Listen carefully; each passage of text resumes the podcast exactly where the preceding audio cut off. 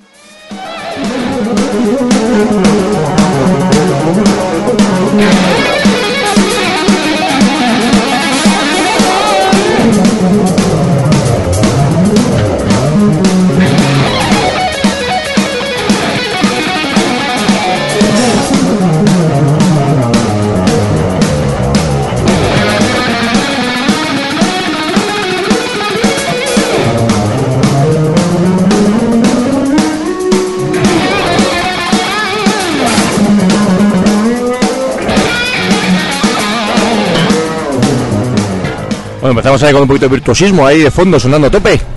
Chicos, Muy bien, ¿qué hola. pasa? ¿Cómo vamos? Muy chulo, muy bien, sí. Bien, ¿no? Hay un poquito de Mr. Big ahí de fondo, ahí Billy Sheehan y compañía, ahí dándonos lecciones. Que es la música de verdad. Gente Que grande. van a sacar noches. disco los Winery Dogs, que es el Billy Sheehan y Ah, sus bueno. colegas. Y el ahora. señor Mike Porno y el. Sí, señor. Mm. y el Richie Kotzen. Es Eso. Bueno, pues ya lo contaremos en su momento en Red Heavy, etcétera, etcétera. Buenas noches, aquí estamos un domingo más, ya sabéis, Corsarios del Metal, pasando fresquito aquí en el, en el estudio. Menos mal que Pablo nos ha traído cena, tenemos cervezas, tenemos el, el ventilador, tenemos camisetas sin mangas, tenemos aquí ambiente, buena Camisetas música. mojadas. Camisetas mojadas, No, pero, de, pero sudor. de sudor. Así que nada, bueno, pues ya sabéis que esto es Corsarios del Metal, que estamos emitiendo desde el barrio madrileño de Hortaleza, 107.5 para la gente que estáis en la zona norte, noroeste de Madrid, para la gente que nos escucháis a través de las ondas, los demás a través de internet, ya sabéis, a través de la página de, de Corsarios, www.corsariosdelmetal.com, a través de la página de Red Car and Heavy, a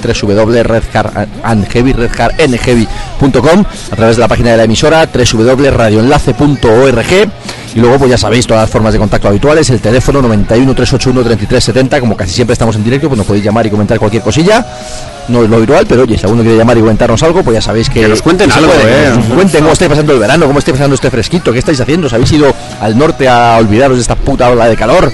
No sé. No, algo. no, no me, sea, no me seas periodista. Que eh, yo creo que, que la Asociación de Periodistas Españoles va a pedirle a la RAE que se cambie la acepción verano por Va ola ser, de calor. efectivamente. Coño, verano, julio, Madrid, Julio, calor. Madrid. Calor de cojones. O sea, Punto. pero, a la eh, piscina. Siempre, siempre. O sea, eh, en julio temperaturas entre 30 y 40 grados. Desde que el mundo es mundo, en España ha sido así.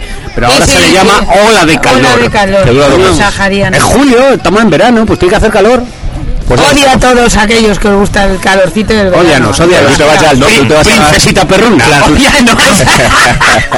Podría, podría yo lucir una camiseta como la que llevo hoy, que tiene las sisas que me llegan a la cintura. Eh, fofisano power, ¿no? Yo llevo hoy, te digo. yo llevo hoy camiseta de baloncesto Pau Gasol Lakers, es de, de las, de las Y las antiguas, sandalias de ¿eh? San Pedro, Es de Lupus, y las, sandalias ahí del pescador. Estamos Pero sexy, camiseta con agujeritos de básquet de las que son fresquitas, claro. Pues eso, Como la que eso lleva en Trujillo. no está al alcance de, de cualquier no- norte europeo, como se llama. Bueno, norteafricanos, nosotros somos norteafricanos. Sí.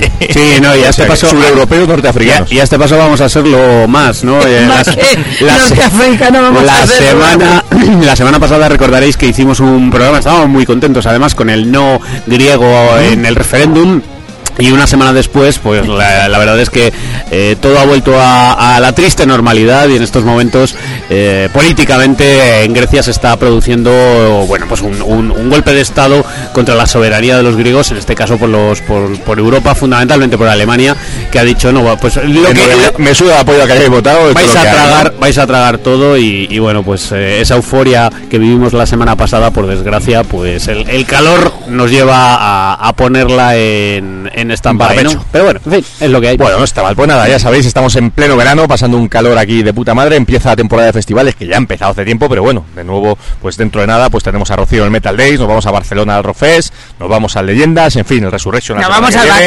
El Rocío se va al Baquet pagando, pero oye, ma- mala suerte, culpa suya, haberlo hecho antes. Y, y, en fin, pues disfrutaremos de un montón de cosas. Pero antes, pues hoy se nos ocurría hacer, eh, bueno, pues un programa especial, esos que nos gustan de vez en cuando, pues de, de poner cosas bueno, pues típicas, típicas entre comillas, ¿no? Pero un poquito con una excusa de fondo, ¿no? Hoy teníamos, pues había hablado yo con, con mi amigo Manuel Escudero, cantante de Sacramento, ex cantante de San Telmo, ex corista de Medina Zara y ahora mismo pues de vuelta con sus Hago, ¿no? Que se reunieron hace algunos meses, eh, una de las bandas pioneras de heavy metal de Córdoba y un poquito pues con la excusa de, de vamos, de- de hacer una banda nueva como es Sacramento, pues reunir también a su antigua banda que han sacado un EP hace poquito, que además está muy bien, y surgía la posibilidad de, de entrevistarle, pues un poquito con esa excusa de fondo y a su vez con el concierto de Slash que vimos el otro día en Madrid, espectacular, pues se nos ocurrió un poquito, pues bueno, hacer un pequeño especial o recordar pues a esos mm, cantantes, músicos, etcétera, etcétera, que salieron de bandas grandes, hicieron sus, de alguna manera, su proyecto, sus bandas en solitario, y en unos casos con mayor éxito, en otros casos con menor, pero que funcionaron de puta madre, ¿no? Todos tenemos en la cabeza, claro, a estas alturas quizás se nos olvida a veces que gente como, como Dio, como Ozzy Osbourne, como Michael Schenker, como, no sé, tantos otros, el propio Rosendo, por ejemplo, no dejaron de ser, eh, bueno, pues músicos que salieron de bandas grandísimas y hicieron su proyecto. Algunos de primera funcionaron ya directamente muy bien, pero otros no tanto. El mismo Ozzy, ya decimos, wow, Ozzy fue gigante. El primer hijo de Ozzy o la primera formación de, de Ozzy no fue, no fue precisamente tan gigante, ni con Dio, ni con, en fin, con No, tantas no, no, otras. no ¿no? le querían ni fichar, ¿no? Eso es. si no hubiera si no hubiera sido por Sharon Tuvo que casarse con la mujer del jefe para conseguir. ¿eh? Ya te digo. Sí, sí, sí, Eso sí que era un sabueso bueno, ¿eh? Y no la princesa perruna. Madre mía, la Sharon. Eh, eh, Qué miedo. Ojo que cuando que cuando escuchas el Blizzard of Oz, el, el primer disco de Ozzy, wow, wow, eh. eso sí que era tremendo. O el primer disco de Ronnie James Dio, evidentemente en solitario. Claro. Así que bueno, pues nos, acor- nos acordaremos de, de muchos de los músicos, cantantes o en este caso guitarristas, por ejemplo, dando de Slash, pues que salieron por las razones que fueran de sus bandas madres, hicieron sus proyectos en solitario y bueno, pues en muchos casos funcionaron muy bien, en otros quizá no tanto, pero salieron guay, cosas Ya interesantísimas de ahí. de Ozzy. También, también. Efectivamente, podemos su- acordar de Doro, de, de Udo, de Serpa, el, de yo el que chico este que ganó la voz, ¿no? También. del chico este que ganó la voz, que hizo su proyecto en solitario y pues le Que fue. creo que Pablo y se le fue no, bastante también, bien el disco. No también, no también. Rocío, la que lo paladeó. Y le voté. Pues como decíamos, hay cosas que salen bien y otras que no tanto. Proyectos interesantes, un Talking Diamond, por ejemplo, se me ocurre también. Unos cuantos de por ahí, ¿no? Hay cuantos, hay. Y luego pues proyectos también de, de- de- de músicos que se han juntado para hacer otra banda fuera de lo que fueron su exitosa carrera anterior. Esta tarde, fíjate, mirando discos primero, me acordaba de lo mismo Saratoga. Saratoga es una banda completa, bueno, pero es que sus cuatro músicos, al menos los iniciales, fueron, salieron de bandas más grandes en su momento, hicieron un proyecto y bueno, pues el tema del Mars Project, por ejemplo, se me ocurre y tantos y tantos otros, ¿no? En fin, pues con esa idea de fondo pues se nos ocurría hacer el programa de hoy. Pues fíjate, el Estamos en Blaze verano Bailey. y es lo que hay, Blaze Bailey, pues bueno. Fíjate lo de dónde salió y Sí. de qué come. Bueno, es cierto que Blake Bailey, por ejemplo, aparte de Paul Diano, bueno, de hecho, fíjate, es curioso como los dos, obviamente, tienen en común el haber salido de Iron Maiden y tienen en común otra cosa. Calvos. Eh, son calvos, gordos, son calvos, gordos, mal- maduritos y cuando vienen a tocar, pues no meten más de 200 personas, por decir algo. Pero sale muy contenta por Pero, el del pero eh, son de esos artistas, fíjate, hoy no lo hemos traído ninguna, pero lo hemos comentado más veces. Son artistas, artistas que en solitario, eh, lógicamente, la, la leyenda, el pasado les pesa muchísimo, pero sus discos están absolutamente infravalorados. Es decir, los discos de Blaze, de Blaze Bailey en solitario, los Son discos como Blaze, y, lo- y muchos de los discos de la carrera de Paul Diano son espectaculares y la gente no les presta atención. Y le piden En el Transilvania. Y le piden el sí, Transilvania. Transilvania. Sí. Y el yo. Sí, sí, lo de Cántate en Transilvania, hostia. Bueno, y luego, luego, de todas maneras, también hay fracasos y, y seguro que vamos a comentarlo. Como, y estamos hablando de, de Iron Maiden, eh, no es el caso de Bruce Dickinson, cuya carrera en solitario fue tremendamente Desde el importante. mismo ¿no? Tattoo Millionaire, pero luego sobre todo la Claro. que nos Perth y demás, Fue, hostia. fue estupenda, pero. ¿Y la carrera de Steve Harris ahora en solitario? Bueno, British Lions, ahí está. Pues está Ahí muy está. bien. Eh, Es infumable, ¿cómo que está muy bien? Es infumable. No hagas, no hagas la de tu amigo el rana que un pedo de Steve Harris mola. Es insufrible. No es así. Porque no, huele a flores. no es así. No es así.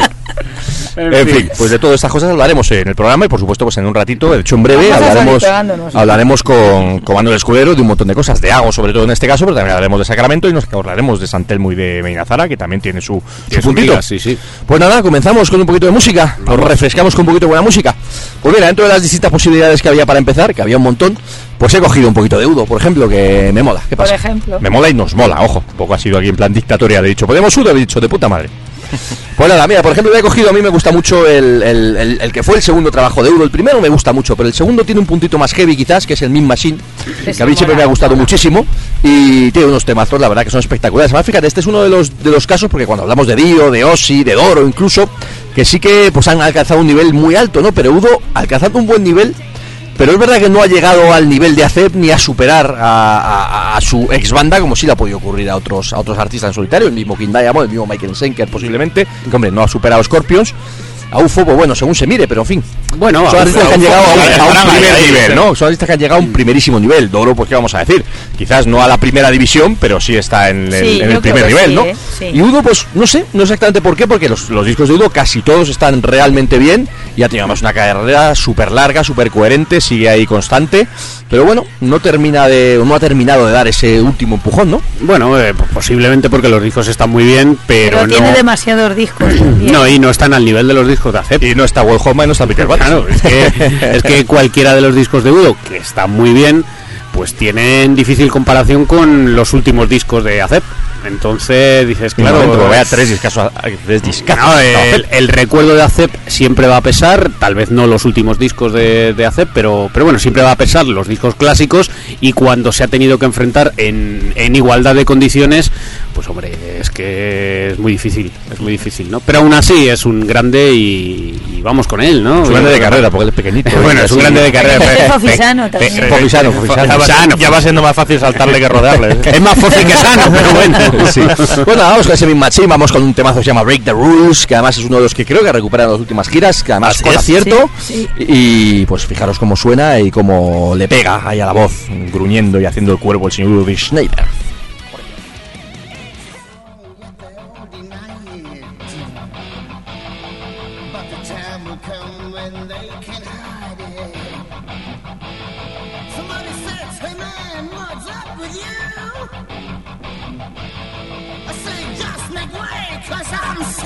Yeah!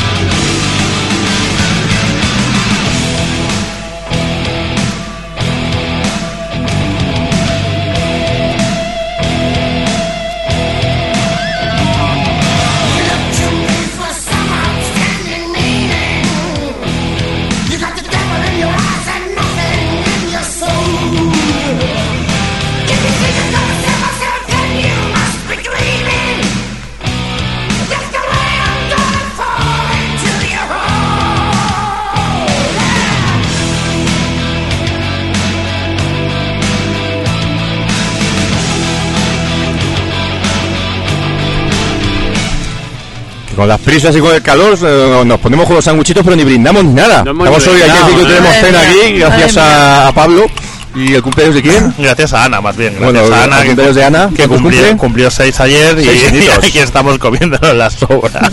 Bueno, vamos a brindar por el cumpleaños de Ana, hombre. Es Que Ana. Ana. mucho más. Seis añazos ya. Una nueva Metal Queen y o Metal Princess.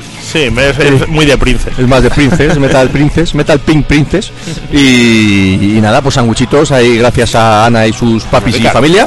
Así que aquí estamos disfrutando. gominolas, ¿no? De postre. Oye, me, me- me acaba de llamar eh, Manuel, Manuel Escudero, que me ha dicho que están ahí en Córdoba con un calor tremendo, que se han bajado ahí a tomar unas cervecitas y unas tapas ahí con su mujer y su niño. Que le Y llegamos a la que la poquito más mañana. tarde. que, ¿Qué tal? Digo, sin problema, hombre. Estamos claro, claro, digo, no te preocupes, lo retrasamos un poquito, nos tomamos ahí a lo nuestro, cenar tranquilos, nosotros también hacemos lo propio y, y en media horita por ahí pues le pegamos un toque y ya entramos a hablar de algo. Así que nada, vamos a ir para adelante, vamos a ir con más, con más cositas y mira, vamos a hacer, aunque luego nos centramos más en algo concreto, pero mira, por- hemos empezado con, con Udo y por, por dar un poquito un santo del tiempo, ¿no? porque tampoco queríamos quizás centrarnos solo en, en discos súper clásicos y en bandas súper grandes, ¿no? También pues hacer un poquito un pequeño repaso, al menos un pequeño guiño a, bandas más nuevas o a casos más actuales, ¿no? Por ejemplo, en este caso quería pasar un poco a nuestro país, an- antes de que ya no metamos los súper clásicos, como decía, pasar a nuestro país y me acordábamos, antes hablaba de Saratoga, por ejemplo, podemos hablar de los propios Santelmo, que en este caso pues es un poco el, mismo caso totalmente relacionado, ¿no? El tema de, los propios Sacramento, obviamente, pero me acordaba, fíjate, curiosamente me acordaba del primer trabajo de, de José Rubio, de Nova Era, que, bueno, pues ahí salió el señor José Rubio de tanto de, Warcry como ese pequeño periplo de Dunedain, de otra, ot- otras otras cuantas cosas, y también salía de ahí el señor eh, Ronnie Romero, eh, de un breve paso por San Telmo. Y bueno, pues de repente surgió este proyecto Nova Era, que el segundo trabajo Fight es espectacular. El primero también buenísimo, pero fue quizás ese primer espaldarazo, ese primer empujón a una, bueno, pues una nueva banda súper interesante y que, bueno, pues de otros proyectos, de otra banda, pues han ido surgiendo más cosas más que interesantes. De hecho, ya están componiendo y casi grabando el, tercer disco, así que les hemos podido ver en directo un par de veces a un nivel espectacular, ya con, con nuevo cantante, con Frank, que es otro mega crack. Y, bueno, pues yo creo que tenemos eh, bandaza para muchos años. Lamentablemente, lo que siempre decimos con este tipo de cosas, qué pena los tiempos que vivimos, en el sentido de que sabemos ellos mismos, los primeros, que no van a llegar al nivel que merecerían. Ojalá.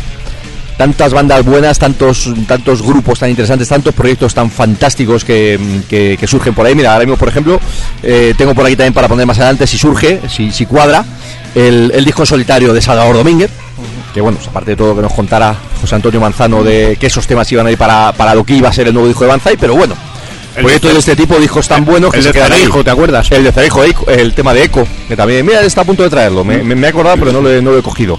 Y que al final se quedan ahí, en fin, pero por lo menos que no caigan en el olvido y que nosotros lo recordemos. Vamos a poner uno de los temas de ese, el que fue el primer trabajo de, de José Rubio Nova Era, con un cantante entonces todavía desconocido como era Ronnie Romero, y que para los que no hayáis escuchado, seguro en cuanto le peguéis una oreja vais a decir, hostia puta, ¿qué es esto? Esto es una maravilla, ¿no? El disco se abría con un, con un Pace of Hell que suena como un cañonazo, y fijaros, directamente, a por ello. A por ello, a saco.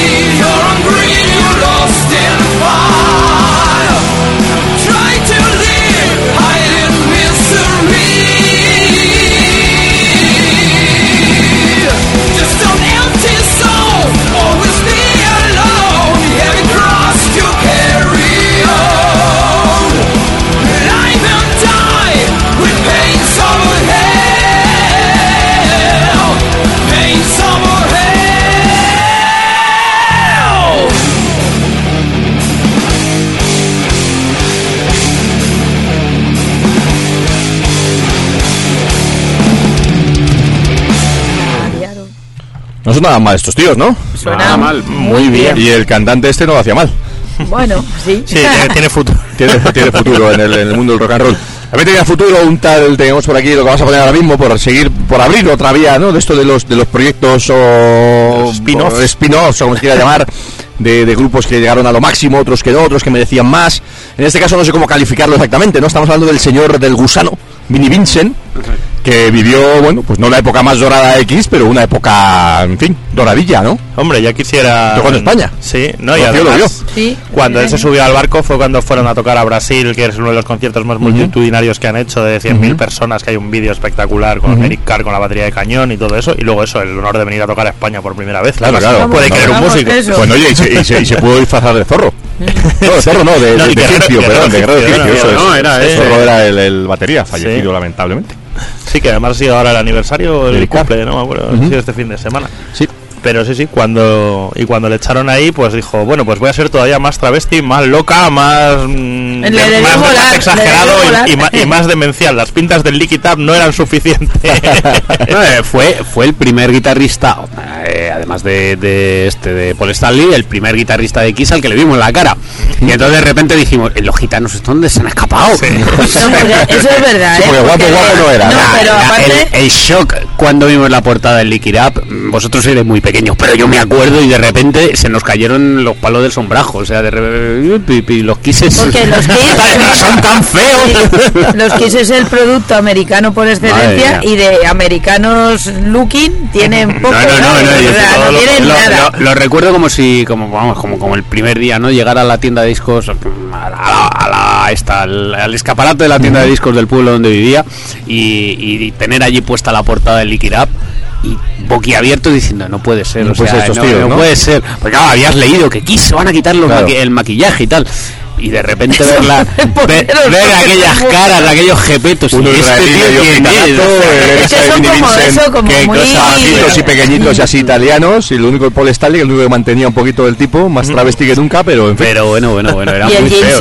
El Gene Simmons es un Es el señor pe- el- horroroso el desde que era claro. desde que era pequeñito, se tendrá mucho cuerpo de dos que metros, pero vamos. Cuando, cuando Vincent se marchó y, y creó su propio proyecto, este disco a mí me parece una. Una- Vincent Invention. El, el Vinnie Es fantástico. Es, es un discazo, es un discazo muy divertido y eso sí, es, es de antología de, de, de la. Las pintas, las imágenes. No sé cómo llamarlo, si la El caspa metal, vamos, el, El horterismo. El, horterismo en la contraportada que aparecen las fotos de ellos, bueno, es, es una cosa el, el, el ¿eh? musical con la guitarra rosa, que por cierto, yo no sé cómo cuando, cuando todavía, claro, Creatures of the Night se suponía que lo, que lo había grabado Ace Frehley, yo no sé cómo pensaban hacer eso sin Vinnie Vincent en directo, porque, o sea, la, la velocidad que tenía Vinnie Vincent, que se suponía que durante sus años formativos estaba todo el día en una habitación haciendo escalas para arriba, para abajo, para arriba, para abajo, para arriba, para abajo, pues eso, Ace borracho, no, era imposible que hiciera que hiciera eso las solo. pajas de los guitarristas, vaya. Sí, exactamente. El organismo guitarrista. De hecho, eso fue un poco la muerte de, también de, de Vinnie Vincent como grupo, porque consiguieron entrar en una gira con Alice Cooper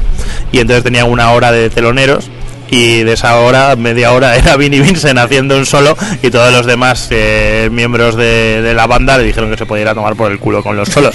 Y, y de ahí nació Slaughter, Eso es lo que te iba a decir, que una de las curiosidades de esta banda, aparte de lo bueno que era Vinnie Vincent y lo quizás infravalorado que se que se ha quedado, posiblemente merecidamente por él, ¿no? Por, por el eh, no supo Sí. no supo encauzar bien su carrera o no supo aprovechar el momento, pero efectivamente eh, Slaughter era la banda de acompañamiento de Vinnie Vincent, ¿no? O sea que luego se juntaron con un tal Mark Slaughter que también cantaba tela y que también era guapito y la banda sobre todo más. sobre todo el bajista Dana Strum, que es un maquinón, pues Superaron al propio Vinnie Vincent, pero de de hecho, este disco está producido por Vinnie Vincent y Dana Strum. Por curiosidad, bueno, pues eh, es una persona que después de ya los 90 se, se dio casi de baja del mundo, no del mundo de la música, sino del mundo se la ha visto muy poco, ¿no?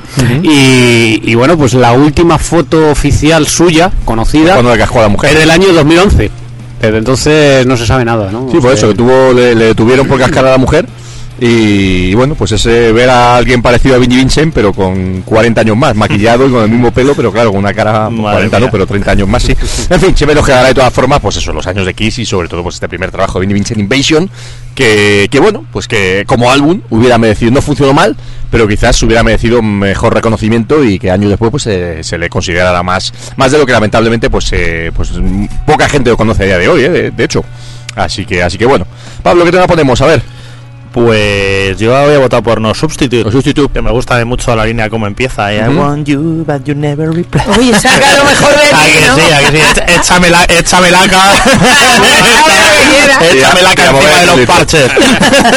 Bueno, venga, vamos con Vincent Invasion y esto es No Substitute. A por ello, en vinilo además. you, but you never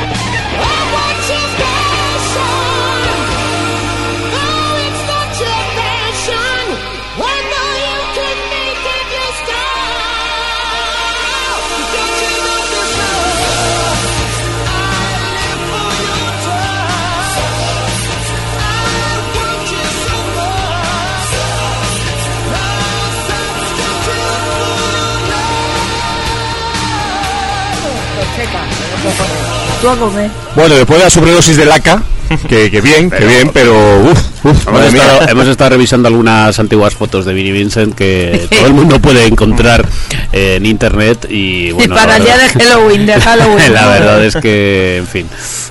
Y es completamente desatado. Como por cierto, el, el vídeo que el vídeo que tiene. Ay, no me acuerdo de qué tema es. The Boys Gonna Rock. Que sale, pues eso, lo típico, súper ochentero. Derriba un muro de amplis con clava la guitarra rosa. bueno. A mí que esas cosas me gustan, no lo puedo evitar. es que eso es lo que mola. Hombre, está bien, y además era una época, siempre lo hemos dicho, nosotros lo hemos comentado tantísimas veces, fue pues una época en la que había mucho dinero, entonces se invertía mucho en, en imagen, en videoclips, en sonido, en producciones, y bueno, Tiene pues algunas ahí- fotos que no se ha gastado mucho dinero en, en Bueno, luego la más- camiseta de Luego hay, luego hay alguna que de maquillaje se invertía un poquito. El amigo, en fin, el amigo Vinnie Vincent. Bueno, pues son historias de verdad que, bueno, se quedó ahí de manera bastante ochentera. Una pena que, ahora hablando en serio, pues no, hubiera- no haya aprovechado mejor su, su carrera y la oportunidad que tenía después de haber estado en Kiss, además en un momento importante, de haber hecho cosas grandes. Pero, su mala cabeza, su egocentrismo y, ¿por qué no decirlo? Sus problemas con, la, con, el, con las drogas y sobre todo el alcohol, pues no le ayudaron. Es que y también el ser bajito y feo e intentar ir de superestrella cuando no lo eres. Los pues, 80 fueron Una pena, una pena. Para eso, para la, la verdad es que para funcionar una banda de este tipo, esto, no sé, es una opinión mía, ¿eh? ahora, me, ahora me comentáis. Pero creo que una banda de este tipo tiene que ser divertida y tiene que tener una personalidad brutal para que funcione. Me explico. Un tío como David Lee Roth podía hacer una banda excesiva y un, y un rollo tan tan de maquillaje, de colores, de y eso iba a funcionar. Un tío con un carisma de ese tipo, ¿no? Pero alguien como Vinnie Vincent, no sé. Ya, Yo lo que pasa que creo que en, en esa, en ese momento de, de mediados de los 80, que es cuando Vinnie Vincent saca el disco en el 86, eh, bueno, primero ya empezaba, empezaba la gente a estar un poquito ya cansada de toda esta historia del glam y, y claro, y es el exceso, es el, el- el exceso llevado al límite, ¿no? O sea, es... Exceso excesivo, si me permite. Claro, y, y no, y, y el problema es que cuando tú es- escuchas el disco dices, oye, pues hay, hay temas, ¿no? Pero, pero la, la caja de, de bombones era tan, tan grande que al final decías, mira, mucha gente, yo estoy seguro que en Estados Unidos, que era donde Claro. realmente esto podía triunfar, pues los chavales estaban con, en fin, pensemos que en el año 86 Metallica se está comiendo ya... a Metallica, estaban empezando a estar Slayer, en fin. Está claro, está tú- miras a los Maiden en su mejor momento. Tú miras, tú miras a Metallica, lo que estaba haciendo en Estados Unidos en el año 86. Sí. eh, Y tú ves Metallica ya había, ya había ves las fotos de los cuatro veinteañeros macarruzos y ver las fotos de los Vinnie Vincent Invasion y dices, hombre, Un chaval de 16 años Claro. que quiere Sí, ¿con, qué, panta- con qué te vas a Claro. identificar más? O sea, unos pantalones vaqueros rotos y una camiseta negra o un tío con los pelitos cardados y un fular Y, rosa. lo- y los morros esos de... por eso digo que tenías que ser muy bueno, caso de David Lee Roth o caso de Poison, Y tener ejemplo, mucho apoyo y, y- tener claro. mucho apoyo y a su vez pero tener una calidad detrás y tener Y mucho morro, bueno, ¿no? O- bueno, o de hacer verdad. algo. Sí, es verdad, eso, yo estoy Porque el de los. Poison además, además estaba bueno. No, y que ya incluso en el año 86 yo creo que Poison ya habían dejado de ser tan, en fin, tan... No, en el pinchones. 86 estaban ahí a tope. Pero no iban tan pintamonas. Hombre, busca ahí No, Poison pero 86, este- a ver.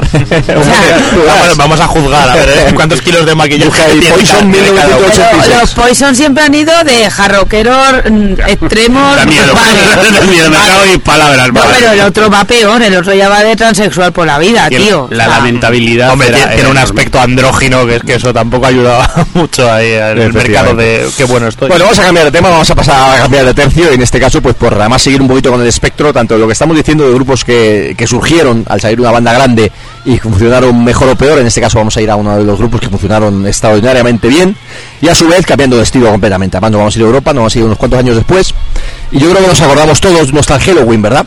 Había un tal Gamma Ray, o sea, había un tal, perdón, Kai Hansen, que salió Ese también se carga el pelo. Hizo, hizo un proyecto, por aquel entonces eh, llamado inicialmente Kai Kai Hansen.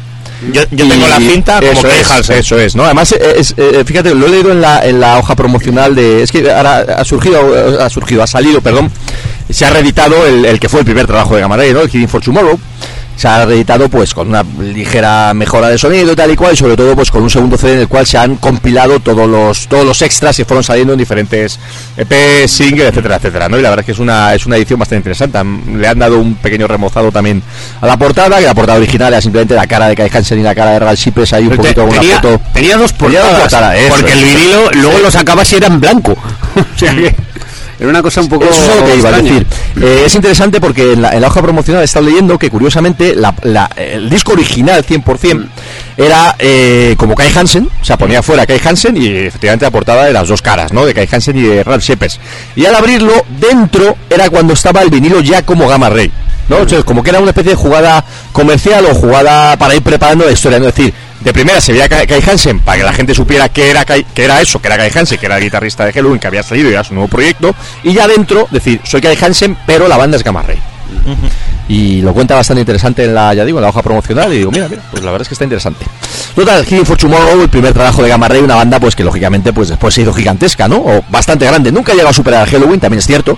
Gamma Ray posiblemente nunca han, han- han superado la leyenda de, de Halloween. Cosa, cosa que, sinceramente, después de, de, Kai- de la marcha de Kai Hansen entre los discos de Gamma Ray, eh, de Gamma Ray y los discos de Halloween, Vamos, creo que vamos. todos y cada uno de los discos de Gamma Ray son mejores que los discos de Halloween. En general sí, también hay que decir que Gamma Ray Los los últimos, los Halloween. últimos 7-8 años de Gamma Ray, también los últimos 3-4 hijos de Gamma Ray, a mí personalmente me parecen también muy muy flojitos. Sí, De pero hecho, comparados con los de Halloween. Bueno, sí, pues, es cierto, o sea, ninguno de los dos se han- en los últimos años se han, se han caracterizado por sacar discazos, pero es verdad que también los propios Gamma Ray, que creo que estoy de acuerdo con Fer, en el sentido de que los discos de Gamma Ray, comparados con los que iban sacando Y Halloween, los pues, directos de Gamma y Ray los con los de Gamma Ray, de los efectivamente, Halloween. ¿no? Bueno. Yo- yo pero también Gamma Ray se han quedado en un, en un punto muy cómodo también, sacando discos bastante mediocres y bueno. Yo el, el problema es que creo que es un problema doble. Primero, el- los keeper son insuperables. Sí, No, es que eso son fue, insuperables. vamos. Por un lado, pero luego hay otro problema y es que Halloween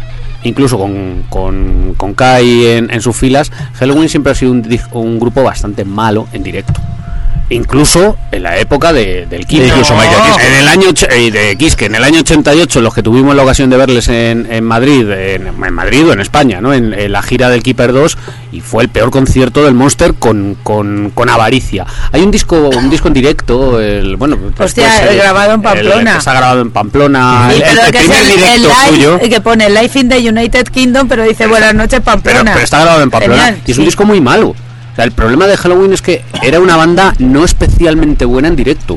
Yo creo que eso siempre les acabó lastrando. Por supuesto, luego la calidad de discos en estudio, que, que a partir de la marcha de Kai, pues, pues hay muchos Hombre, ha habido- bajos y, Ha habido de pues, épocas. Es Yo- verdad que lo- la primera etapa de Andy Deris salieron discos muy interesantes, Sí, sobre todo Master of the Rings, Master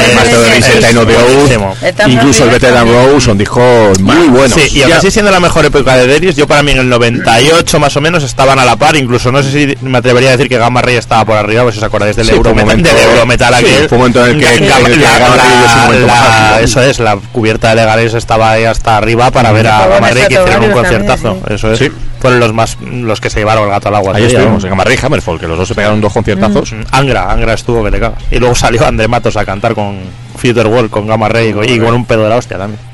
Yo ahí estaba ya con un mm, de la hostia, pero por eso no me acuerdo. Yo no fui a ese festival. Pues estuvo muy bien, la verdad. ¿Cuánto me- Estuvo muy bien, sí, Pues, señor. me- unos tal Mago de Oz también. Eh, bueno, eso eh, no me importó perdérmelo. La- Bueno, pues vamos, a, pues vamos a recordar ese, bueno, por si alguien está despistado, además lo hemos dicho tantísimas veces, pero hay que diferenciar también, de todas formas, las dos, las dos partes de la carrera de Gamma Ray. Luego ya de la segunda parte se pueden diferenciar varias, ¿no? Pero obviamente Gamma Ray con Ralph Shippes a la voz y la etapa posterior ya con Kai Hansen a la voz son completamente diferentes. Una banda que ha seguido también con una coherencia y ha seguido sacando discos interesantes, pero los cuatro discos con Ralph Shippes son otro nivel, ¿no? También es verdad que eh, los cuatro primeros discos de Gamma Ray son discos de heavy metal clásico. Luego ya a partir de ahí ya son más power, ya son tal, lo que queramos decir.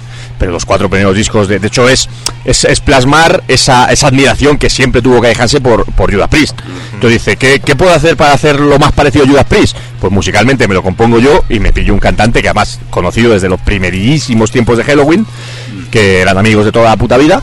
Y, y me- un tío que cante como Rock Halford, lo más parecido, que pueda cantar ese tipo de, afin- de afinaciones tan, tan agudas, tan brutales y encima tenga esa buena personalidad en directo y demás. Otro, otro Y- al y que, la música al me que no le gustan los Judas. Claro, apenas. claro. Pues Desde sus Tyrant Pace, de- fantásticos Tyrant Pace, siempre lo hemos dicho. Bueno, ¿qué ponemos? Pues nada, vamos a poner, mira, vamos a poner directamente el, el tema que abre el disco después de la intro. Ya sabéis que los discos de Halloween y de, y de Gamma Ray se caracterizan siempre por tener una intro divertida y con un título bastante rimbombante, algo que siempre me ha gustado. Y el primer tema que entra a saco se llama Last for Life. Y para los que tengáis en la cabeza todavía decir, no, Gamma Ray son una banda que la la la, happy metal, no sé qué. No. Escuchad lo que eran No, Gamma. Ray en sus primerísimos tiempos, cómo cantaba Ralph Shepard y este puntito super Judas, super heavy, super macarra que tenía, pues eso, el primer trabajo de, de Gamma Ray llamado Healing for Tomorrow. Fijaros cómo suena esto.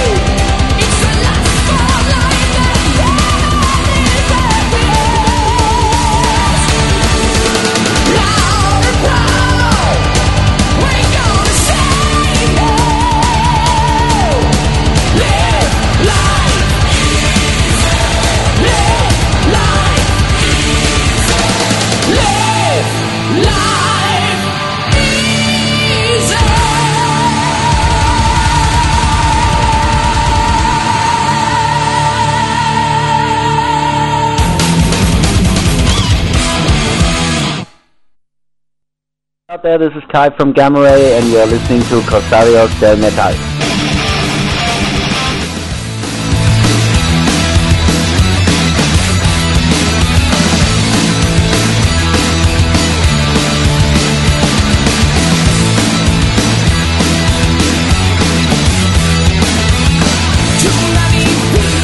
Ay, ese Heaven Can Wait, como mola, como mola. que- Poquitos temas que toca de esto de esta época, la verdad. Y, y La es, pena, un, la y pena. es un tema que funciona fantásticamente ya bien, el, el power divertido por excelencia y mola mucho. Hay que ¿no? cruzar los Creía que esas cosas solo me gustaban a mí. Que va, no, no, a mí, el- a mí el power se me- Claro. El hay, power de hay que verdad, cruzar- el hay que power cruzar bueno. los dedos para otoño, que se supone que hacen eso, una gira de, gira de 25 de aniversario. 25 aniversario, que si el setlist está muy bien elegido, puede estar Puede ser, bien. puede ser triunfal, sí, sí, sí, sí, sí. La verdad es que sí. Muchas ganas. Bueno, vamos a ir adelante, vamos a pasar ahora sí, vamos a irnos a un super clásico. Dentro de las bandas que hemos comentado al principio, pues yo creo que uno de los, del- bueno, pues de los que salieron de una banda grande y de repente se hicieron absolutamente gigantes, legendarios, icónicos e inmortales, esto de inmortales lo digo a propósito, es el señor Ronnie James Dio. Y su banda, Dio. Después de los tiempos de Elf, luego esos eh, Rainbow, primeros tiempos de primeros tres discos de Rainbow, ya eran una super leyenda. Y el señor Ronnie James Dio partió peras con el amigo Richie Blackmore.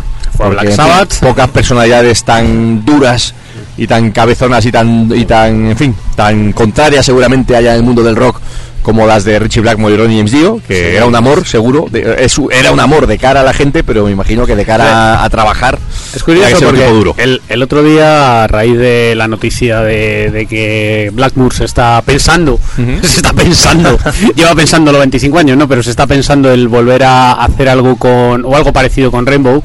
Eh, bueno, pues estuve leyendo algunas de las últimas declaraciones de, de Richie Blackmore y, y también estuve leyendo algunas declaraciones de, de la mujer, ¿no? De, de Candice. Y, y Es parece- de, es de su mamá, de pero, la pero, suegra. pero parece parece mentira que una mujer, pero la mujer es guapísima, una, una mujer La además mujer era, eh, esto lo, lo hemos contado alguna vez, pero es verdad, o sea, la mujer fue, era una groupie. una groupie, una groupie de que- hecho, ella, que- ella lo cuenta en su ahora- página web, hasta lo ahora hemos llegado, ¿no? Ella lo cuenta cómo conoció a, a- bueno a Richie Blackmore en un concierto y que ella era una fanática y tal. Y, y la verdad es que yo no sé cómo le aguanta, o sea, no, no, no lo sé, no sé. Yo pero sí lo sé, porque el, el Blackmore es el Blackmore y la, la madre de la señorita esta, la suegra del Blackmore, es la que controla todo. Debe ser una, otra Sharon, ¿no? Otra Sharon, pero tiene muy mala sombra, debe ser una inglesa. no lo sé, pero pero desde luego yo creo que Sí, controlar a Richie Blackmore no tiene que ser fácil. que el mundo No, del pero rock le tiene. Si el mundo del rock consiguiera que Richie Blackmore, da igual, el cantante, bueno, todo el mundo él, entiende él- que él ha comentado, Luis, ¿no? pero él- él ha dejado caer de manera bastante rotunda y bastante clara, de hecho, para que José Luis no se haga ilusiones, en plan de lo más probable es que no sea con José Luis. Sí, sí. Eso es lo que ha Que hecho él. a Joselín tampoco le Joder, aguanta ni Dios, pero, ¿eh? si, pero No. si es al, al- al- espero que no sea Dougie White, White, eso No, pienso no, también. Pues yo creo que es más fácil para él coger a Dougie White y más barato. Ma- Hombre, madre si de Dios, Joselín cobra. X, Dougie White cobra X entre 100. Claro, entonces, bueno, Sí, le dará más es, una- problemas. es un logaritmo, Dougie Le dará White. menos problemas. madre, madre de Dios, qué cantante más malo, por Dios. No, lo más probable es que, pues me imagino, que coja eh, pues a una banda completamente nueva de chavales, ni como quien dice, un Eh. buen cantante, pero pero que, en fin, yo, pues fíjate, le- me- me- A mí no me mail- importaría, a ¿eh? mandarle un mail a Richie Lamo y decir, oye, tenemos un tal Ronnie Romero que yo creo que no lo va a hacer mal. Pero se quitaría la brillantina esa que me lleva, el Ronnie. Bueno, hombre, lo que fuera. Lo que dijera Blackmore. Por Dios. Claro, lo que Blackmore quiera. Si te das camisa de chorreras, camisa de chorreras, lo que él quiera. A tocar el laúd, pues a tocar el laúd, lo que sea. Bueno, Eh, Dio, Dio tuvo desde luego una, una carrera fascinante, ¿no? Eh, después estuvo con, con Sabbath, grabó pa- los que para mí, para mí personalmente son los mejores discos de Black Sabbath y gustándome mucho Black Sabbath con Ozzy, pero pero Heaven Angel es insuperable. Heaven Angel me parece una, una maravilla y Mob Rules mm, increíble también. Y el Leaf Y- Evil es la... Sí, lo que pasa es que estos son, Goles. pues, igual, ¿no? Son discos que a posteriori, y se ha, se ha comentado tantas veces, ¿no? Que es hasta absurdo reiterarlo, ¿no? Pero al final se llaman Black Sabbath, pero es Heaven Angel. Es decir, cuando tantos años después lo llamaron Heaven Angel, seguramente por, por, por problemas, Son vamos, problemas de por, de por temas de derechos, eh, la compañía, por Sharon otra vez, hoy tenemos que nombrar a Sharon todo el rato, pero creo que fue, una, eh, fue lo más acertado que pudieron hacer y es lo que deberían haber hecho por aquel entonces. Es decir, no tenía sentido tocar esos temas de Black Sabbath con, es decir, los temas de la primera etapa de Black Sabbath con Dio, era otra etapa, era otra banda o era otro rollo completamente distinto, ¿no? Entonces, aquello de Heaven Angel era súper acertado en mi modo de ver, por lo menos. A ver, Ronnie, fíjate que, que yo creo que ha grabado pues eh, posiblemente tres de los eh, tres discos más importantes de la historia del, del hard rock heavy metal de, de la historia, ¿no? Eh, Rainbow Rising, Heaven Angel Y Holy Diver. y Holy Diver. O sea, esa, con, con esa trilogía Además, de, cada uno con una de- banda diferente. Tres, tres discos de 10, de 10 absoluto. Sí, o sea, sí, no- no- si, a- si alguien al que le gusta el heavy metal te dice, te pone peros en cualquiera de esos tres discos, Y de dices, "Macho, director, no, no". de- el, el directo, tela. Eso bueno, es una sí, y- referencia y- de todo. Claro, y, lo- y los directos, On el, stage. el, el El- on el stage, on de stage Rainbow, es la- la maravilla. de todos, vamos. Life Evil, que desde la portada haciendo referencia a todos y cada uno de los Qué, temas. qué buena es, qué bonita. Eh, Y- A mí, por cierto, me encanta cómo hace los temas de Ozzy. eh, y mira que a mí me gusta la época de Ozzy, pero Sí, no, no, no, Nativity es- in Black y otros, bueno, y el Es- propio Black Sabbath, ¡buah! qué es tremendo, ¿no? Y bueno, pues, eh, ¿qué se va a decir? Le digo, a Dio hay que escucharle y paladearle todos los días. Sí. Bueno, hoy hemos traído por poner algo distinto también, porque hemos puesto muchas veces el, el Holy Diver o el, o el bueno, pues eh, cualquiera de los otros los dos primeros discos, ¿no? Y incluso el Sacred Heart también era un disco Es fantástico. Por poner algo distinto he traído hoy el Dream Evil, que es verdad que ya empezaba un poquito la cuesta abajo, al menos como banda. Quizás todo los dos primeros discos son absolutamente imprescindibles. El Sacred Heart no estaba nada mal, pero a partir del Dream Evil es verdad que Me gusta mucho el. Dream No, Evil, no, ¿eh? está bien, está bien, vamos a Un eso, disco son discos buenos, mucho. Pero no son comparables a los dos primeros discos. Eso, eso, eso es lo que me refiero, ¿no? Y de hecho entró en este disco Craig Goldie, que es un tipo al que Dio siempre le tuvo muchísimo cariño, que siempre fue para él un, bueno, pues como un hijo, como un- una mano derecha, lo y que que es fuera. buenísimo también. Eh, bueno, yo difiero, yo difiero Yo difiero, pues para, Yo para- difiero para mí, también. para mí fue un alivio cuando volvió a la banda después de estar el, el Doug Bueno, sí. Joder, menudo, no había, no había color, aunque, aunque sea efectivamente Doug Aldrich que es mucho mejor guitarrista, pero joder, menudas pajas se hacían los Sí, lo Y sin embargo, eso, Craig Goldie seguía Sí, como los sí, tocaba, sí, como tenía que tocar, que para eso eran suyos nada más. Y, so- y- y el sonido de Craig Goldie, mm, que eh, para mí es un guitarrista muy mediocre, pero sin embargo es un sonido absolutamente característico de la carrera de Dio en solitario. Sí, además fueron quizás ya, pues le metió un puntito un pelín más melódico, un pelín más, más suave, sin perder, sin perder esa potencia, esa fuerza, ese toque heavy que siempre ha tenido cualquier disco de Dio, obviamente pues comandado por la voz. Pero bueno, le dio una personalidad diferente y bueno, pues también fue bastante más interesante que luego cuando el Look, el, el Look at the Walls, eh, con el eh, Rowan Robertson, chavalito por aquel entonces que eh, pues, Qué bueno. es- es- es- no funcionó, no funcionó, no funcionó. ¿Sabes qué, tema me- y demás, pues A mí siempre me ha gustado muchísimo del Dream. Evil, el All the Fools. No lo vamos a poner larguísimo, pero me parece un tema tan sumamente épico. Es, es- es fantástico. Y luego me gusta me gusta mucho el Overlove.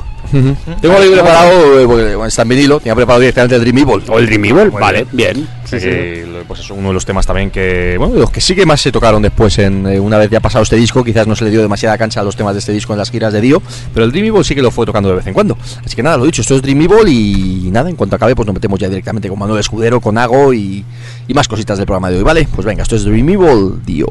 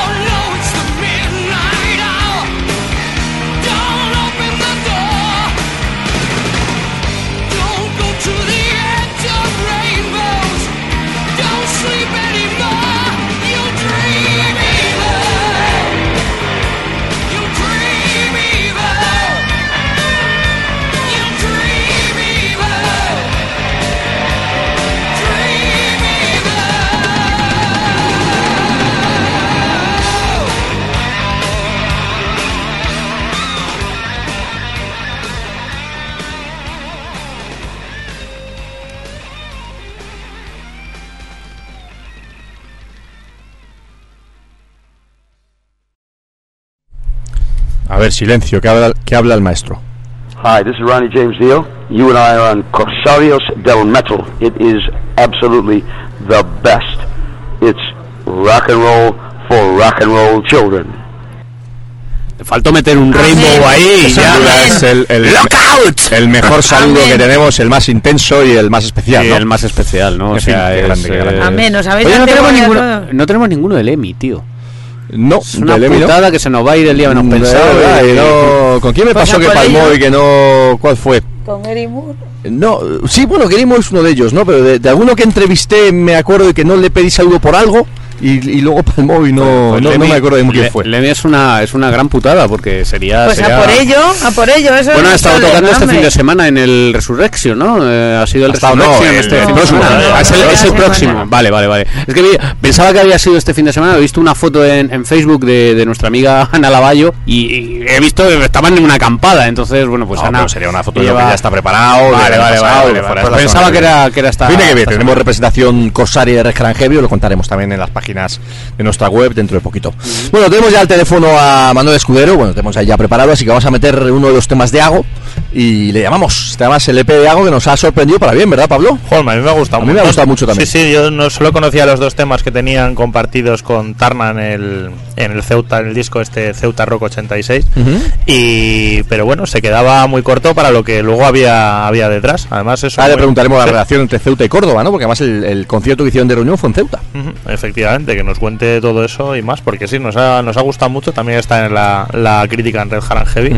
Y oye, pues heavy español ochentero del que, del que nos gusta. Pues Sí, ¿qué además más- en una onda es curioso como a Manuel Escudero le teníamos, ahora se lo preguntaremos también, ¿no? Porque bueno, pues como corista de Medina Zara, pues se nota tesitura y quizás aunque él había estado haciendo otro tipo de cosas antes, o había estado en otras bandas, pero hasta que no le reclutó el amigo Jero Ramiro para San Telmo, pues quizás no lo habíamos escuchado como cantante principal, ¿no? Y, y bueno, pues desde entonces, tanto el disco, sobre todo el primer disco de San Telmo, el disco de Sacramento y, y el propio disco de Ago son, son estilos similares, ¿no? Que es Caran Heavy, que a él le gusta también, de base Rainbow, de base Dio, etcétera, con un, bueno, con una voz fantástica y con un rollo musical que nos ha gustado muchísimo, como dice Pablo, heavy rock ochentero y, Y con buen, y con buen sonido de ahora, sonido, o sea, eso es. fantástico. Pues vamos a poner el primer tema que se llama Con sangre en tus manos y en cuanto acabe de sonar pues llamamos a Manuel y comentamos un- una serie de cosas, ¿vale? Pues venga, esto es Ago y se llama Con sangre en tus manos, como decíamos, el tema que abre el, el EP.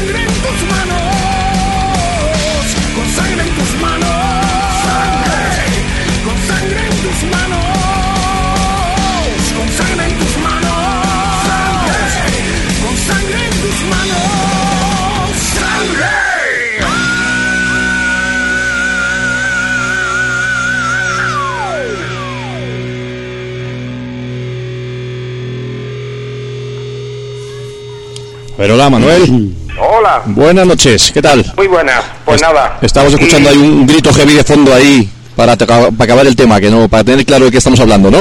Sí, sí, sí, sí, sí, estamos hablando de heavy. Muy bien, hoy un placer tenerte aquí en, en Corsarios, el gran Manuel Escudero. Y gracias. creo que es la primera vez que hablamos contigo aquí por, por teléfono, si no me equivoco, Sí, así que un vez. placer. Pues nada, te presento a mis compañeros, a Fernando, a Pablo, a Rocío. Hola, buenas noches. ¿Qué tal, Manuel? Hola, buenas noches a todos. Allí con la fresca, ¿no? ¿Estáis? La fresca, sí, sí. La fresca la cerveza, ¿no? Todo lo contrario de la fresca. Hace muchísima calor Me aquí. imagino, me imagino. Ya te digo. Bueno, Manuel, la verdad es que como te decía, pues es un placer tenerte aquí en, en Corsario, es un placer poder charlar además de, de muchas cosas, y pero bueno, la, la- la excusa de fondo para, para esta entrevista es el, el EP de Ago, la, esa vuelta de, de la Sí. mítica, legendaria banda cordobesa, y oye, me imagino que vosotros los primeros, tú el primero, súper orgulloso y súper contento, ¿no? Sí, muy contento, muy contento. Ha sido un sueño y además un sueño que nadie se lo esperaba. ni, ni yo mismo me lo, me lo esperaba. Fue una cosa fortuita y, y yo creo que así es como salen la- las mejores cosas son las que salen cuando menos te lo esperas.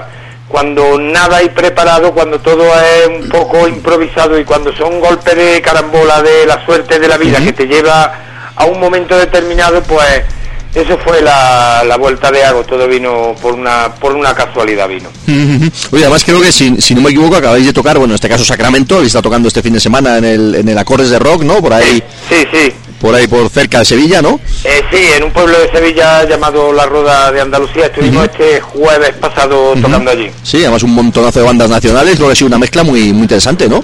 Sí, sí, sí, la verdad que, que ha habido allí una mezcla eh, muy importante de, de grupos, ha habido muchos grupos, ten en cuenta el jueves, recuerdo yo, antes de salir nosotros, la banda que tocaba era Alandal, que es una banda totalmente opuesta a la música que, que nosotros hacemos, que ellos hacen rock andaluz, así un poco un estilo más moderno, ¿sabes?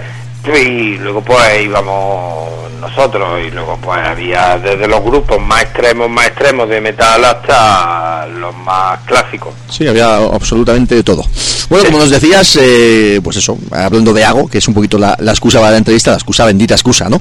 Y bueno, pues hablabas de una casualidad, de que la cosa surgió, pues evidentemente, pues te eh, haces Sacramento, ya hemos comentado muchas veces, ya hemos leído todo el tema de la salida de Medina Zara, Sacramento, bla, bla, bla, y nos metemos de que de repente, pues surge en, en, en Ceuta además, ¿no? Que ahora comentábamos Pablo y yo la curiosidad de qué hay entre Ceuta y Córdoba y Ago, ¿no? ¿Por qué Ceuta, no? Sí, eh, hay una conexión ahí muy buena, que todo viene de los 80. Ujú. la, la verdad, eh, Hago estuvimos dos veces en Ceuta, una, la primera en el año 84 y la segunda estuvimos en el 86. La primera fuimos, eh, era un concurso que se hacía allí de, de banda, eh, creo recordar que era a nivel nacional eh, todas las bandas y luego también para cerrar esa, esa noche en ese concierto pues cerraba una banda importante. Recuerdo que en el 84 el grupo conocido que fue a cerrar allí fue Asfalto en la gira del Cronofobia. Y en el 86 Topo eh, con el disco Ciudad de Músicos. Entonces eh, algo estuvimos allí dos veces. La primera no ganamos nada. Eh, la verdad que quedó un buen recuerdo un buen sabor de boca pa- para para los seguidores allí del heavy porque puesto que allí hay un, un montón de seguidores de, de la música heavy del rock allí en Ceuta en una ciudad muy muy rockera. Y la segunda vez pues eh, eh, eh, compartimos premio, quedamos...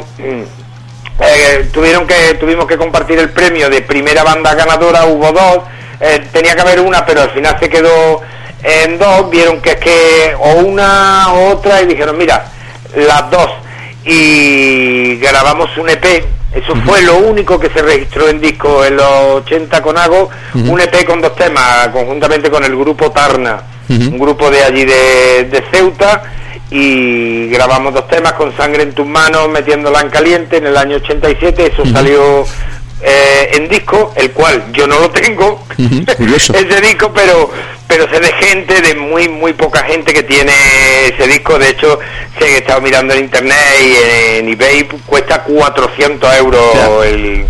El disco ese. Yo estoy esperando, tengo un amigo mío que me ha dicho que me lo va a regalar, que él lo tenía, que lo compró Ajá. en el corte inglés. Hostia. Dice, ese te lo voy a regalar yo. Pues mira, a ver si verdad. ya por fin lo tengo. Muy bien. Total, que eso fue la conexión que había ahí con, con Ago el año pasado, pues de casualidad, porque toda la reunión de, de Ago comenzó, eh, se gestó el 25 de abril del año pasado con la presentación en Córdoba de Sacramento, de mi otra banda, y resulta pues que se les propuse, oye, ¿qué os parece que que nos subamos a tocar un tema de Ago con, con la gente de Ago, importa, los de Sacramento me dijeron que no, que no había ningún problema. Y 27 años después nos volvíamos a subir todos, 27 años después, se dice pronto, eh, todo a un escenario a tocar con sangre en tus manos. Todo viene porque a Sacramento. Íbamos y fuimos el año pasado a tocar a Ceuta, pero allí me exigían que, que teníamos que llevar un tema de Ago para tocar y me exigían ese tema, que es un himno rockero, un himno heavy allí en Ceuta. Entonces lo reuní y mira por dónde aquello pues nos reunimos para, para hacer ese tema. El tío que nos había contratado, Rafa, eh, eh, Rafa España, eh, estaba allí en ese concierto, la presentación en Córdoba, el que nos llevó, pues, nos había contratado para Ceuta y le gustó tanto, se emocionó tanto con la reunión para tocar solo un tema de algo que nos dijo, mira, vais a ir Sacramento, pero tío, nosotros queremos hacer el esfuerzo y queremos que vayáis también algo, podéis ir aunque sea para hacer un mini concierto y dijimos, pues venga, y nos fuimos eh, allí doblete esa noche, fuimos también con algo para hacer solo cuatro canciones fuimos allí para tocar cuatro canciones y luego pues cerramos ya con con Sacramento a hacer nuestro concierto que íbamos Sí, sí. Es curioso cómo de repente, pues de, de la nada surgió una reunión. No sé, hombre, me imagino que vosotros en estos años habéis seguido teniendo contacto y esas cosas, ¿no? Eh, sí, sí, hemos seguido teniendo contacto, aparte porque hay muy poca gente que sabrá que dos de los miembros de Ago, el- tanto el bajista como el, el guitarra rítmica, están casados con dos primas hermanas mías. Ah, vaya. Entonces... Que Córdoba es pequeña, ahí soy menos que, gente, eh, claro. En Córdoba somos casi 400.000 habitantes. No es una ciudad muy pequeña, tampoco que digo, pero vamos, comparado por un Madrid, por un Barcelona o Sevilla, sí.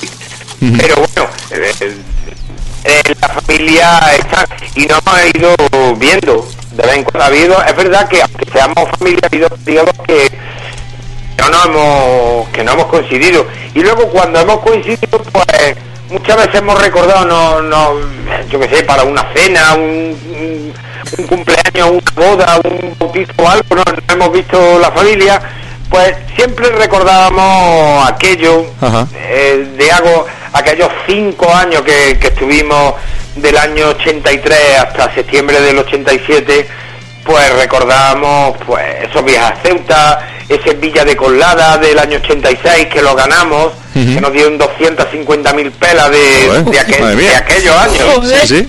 Sí, Vamos colada, chaval.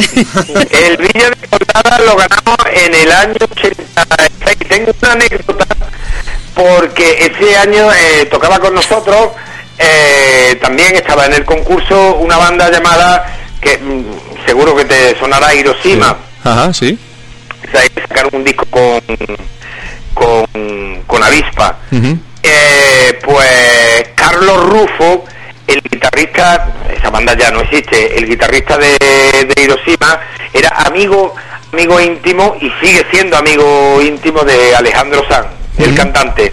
Bueno, pues existen unas fotos, hay una foto que estábamos tocando en ese concierto en el año 86, estábamos tocando algo y estaba Alejandro Sanz, hecho un chaval con la hermana de Carlos Rufo, eh, eh, que la tenía aquí en Borombillo, aquí montada viendo el concierto y él flipando, viendo, nos estaba viendo y quién iba a decir, coño, que estábamos tocando algo y teníamos allí a, a Alejandro Sanz hecho un chaval. Madre mía, sí, sí, la verdad es que es curioso, sí. De ahí sí, surge la sí, leyenda sí. que yo sí que había oído más veces de que Alejandro Sanz había empezado tocando en Hiroshima, y claro, no es esa la realidad, sino lo que nos estás contando tú. Eh, No, no, no, no, eh, en Hiroshima no empezó tocando. Yo, de hecho, tuve la suerte de, de conocerlo en persona en un concierto de, de Medina. Estando en Medina, pues, eh, se nos contrató, se nos contrató para, para su cumpleaños.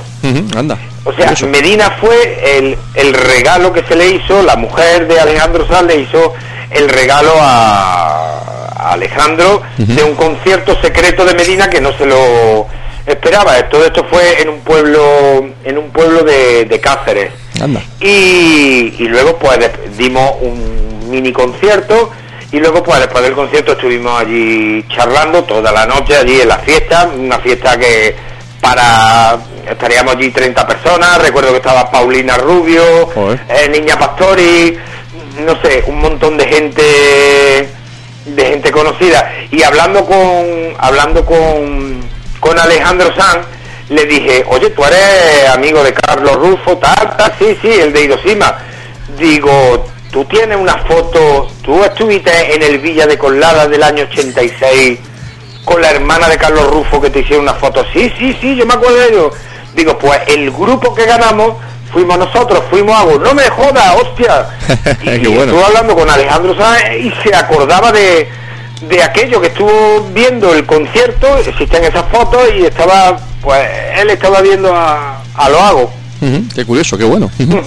Oye, vamos a volver al, al, al EP, ¿no? Y bueno, pues de repente nos encontramos eh, tantos años después, pues con este primer EP de Hago por fin, ¿no? Son seis, seis temas y, y bueno, pues lo único, o sea, lo, lo único, perdón, lo, lo primero, eh, me imagino son todos temas de, de entonces, hay temas de ahora, cuéntanos un poquito No, no, no. El, el tema de los seis, de las seis canciones. Eh, son temas de hace 30 años. Ujú. De hace.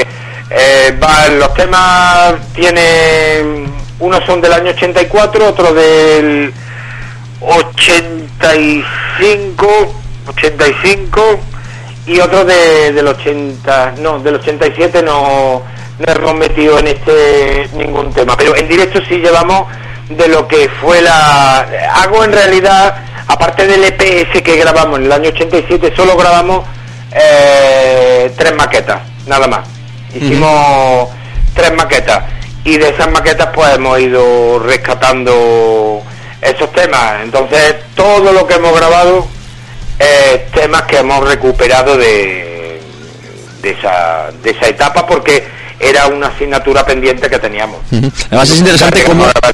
Es muy interesante estos seis temas como de, de, pues eso, eh, yo tenía la idea de que efectivamente sí que eran de hace 30 años o lo que fuera, pero curiosamente suenan muy actuales, ¿verdad? No me imagino que bueno, pues tiene una cierta actualización de sonido, pero la base de los temas funciona perfectísimamente eh, hace 30 años como en 2015, ¿no? Sí, sí, sí. Eso es cosa que teníamos que...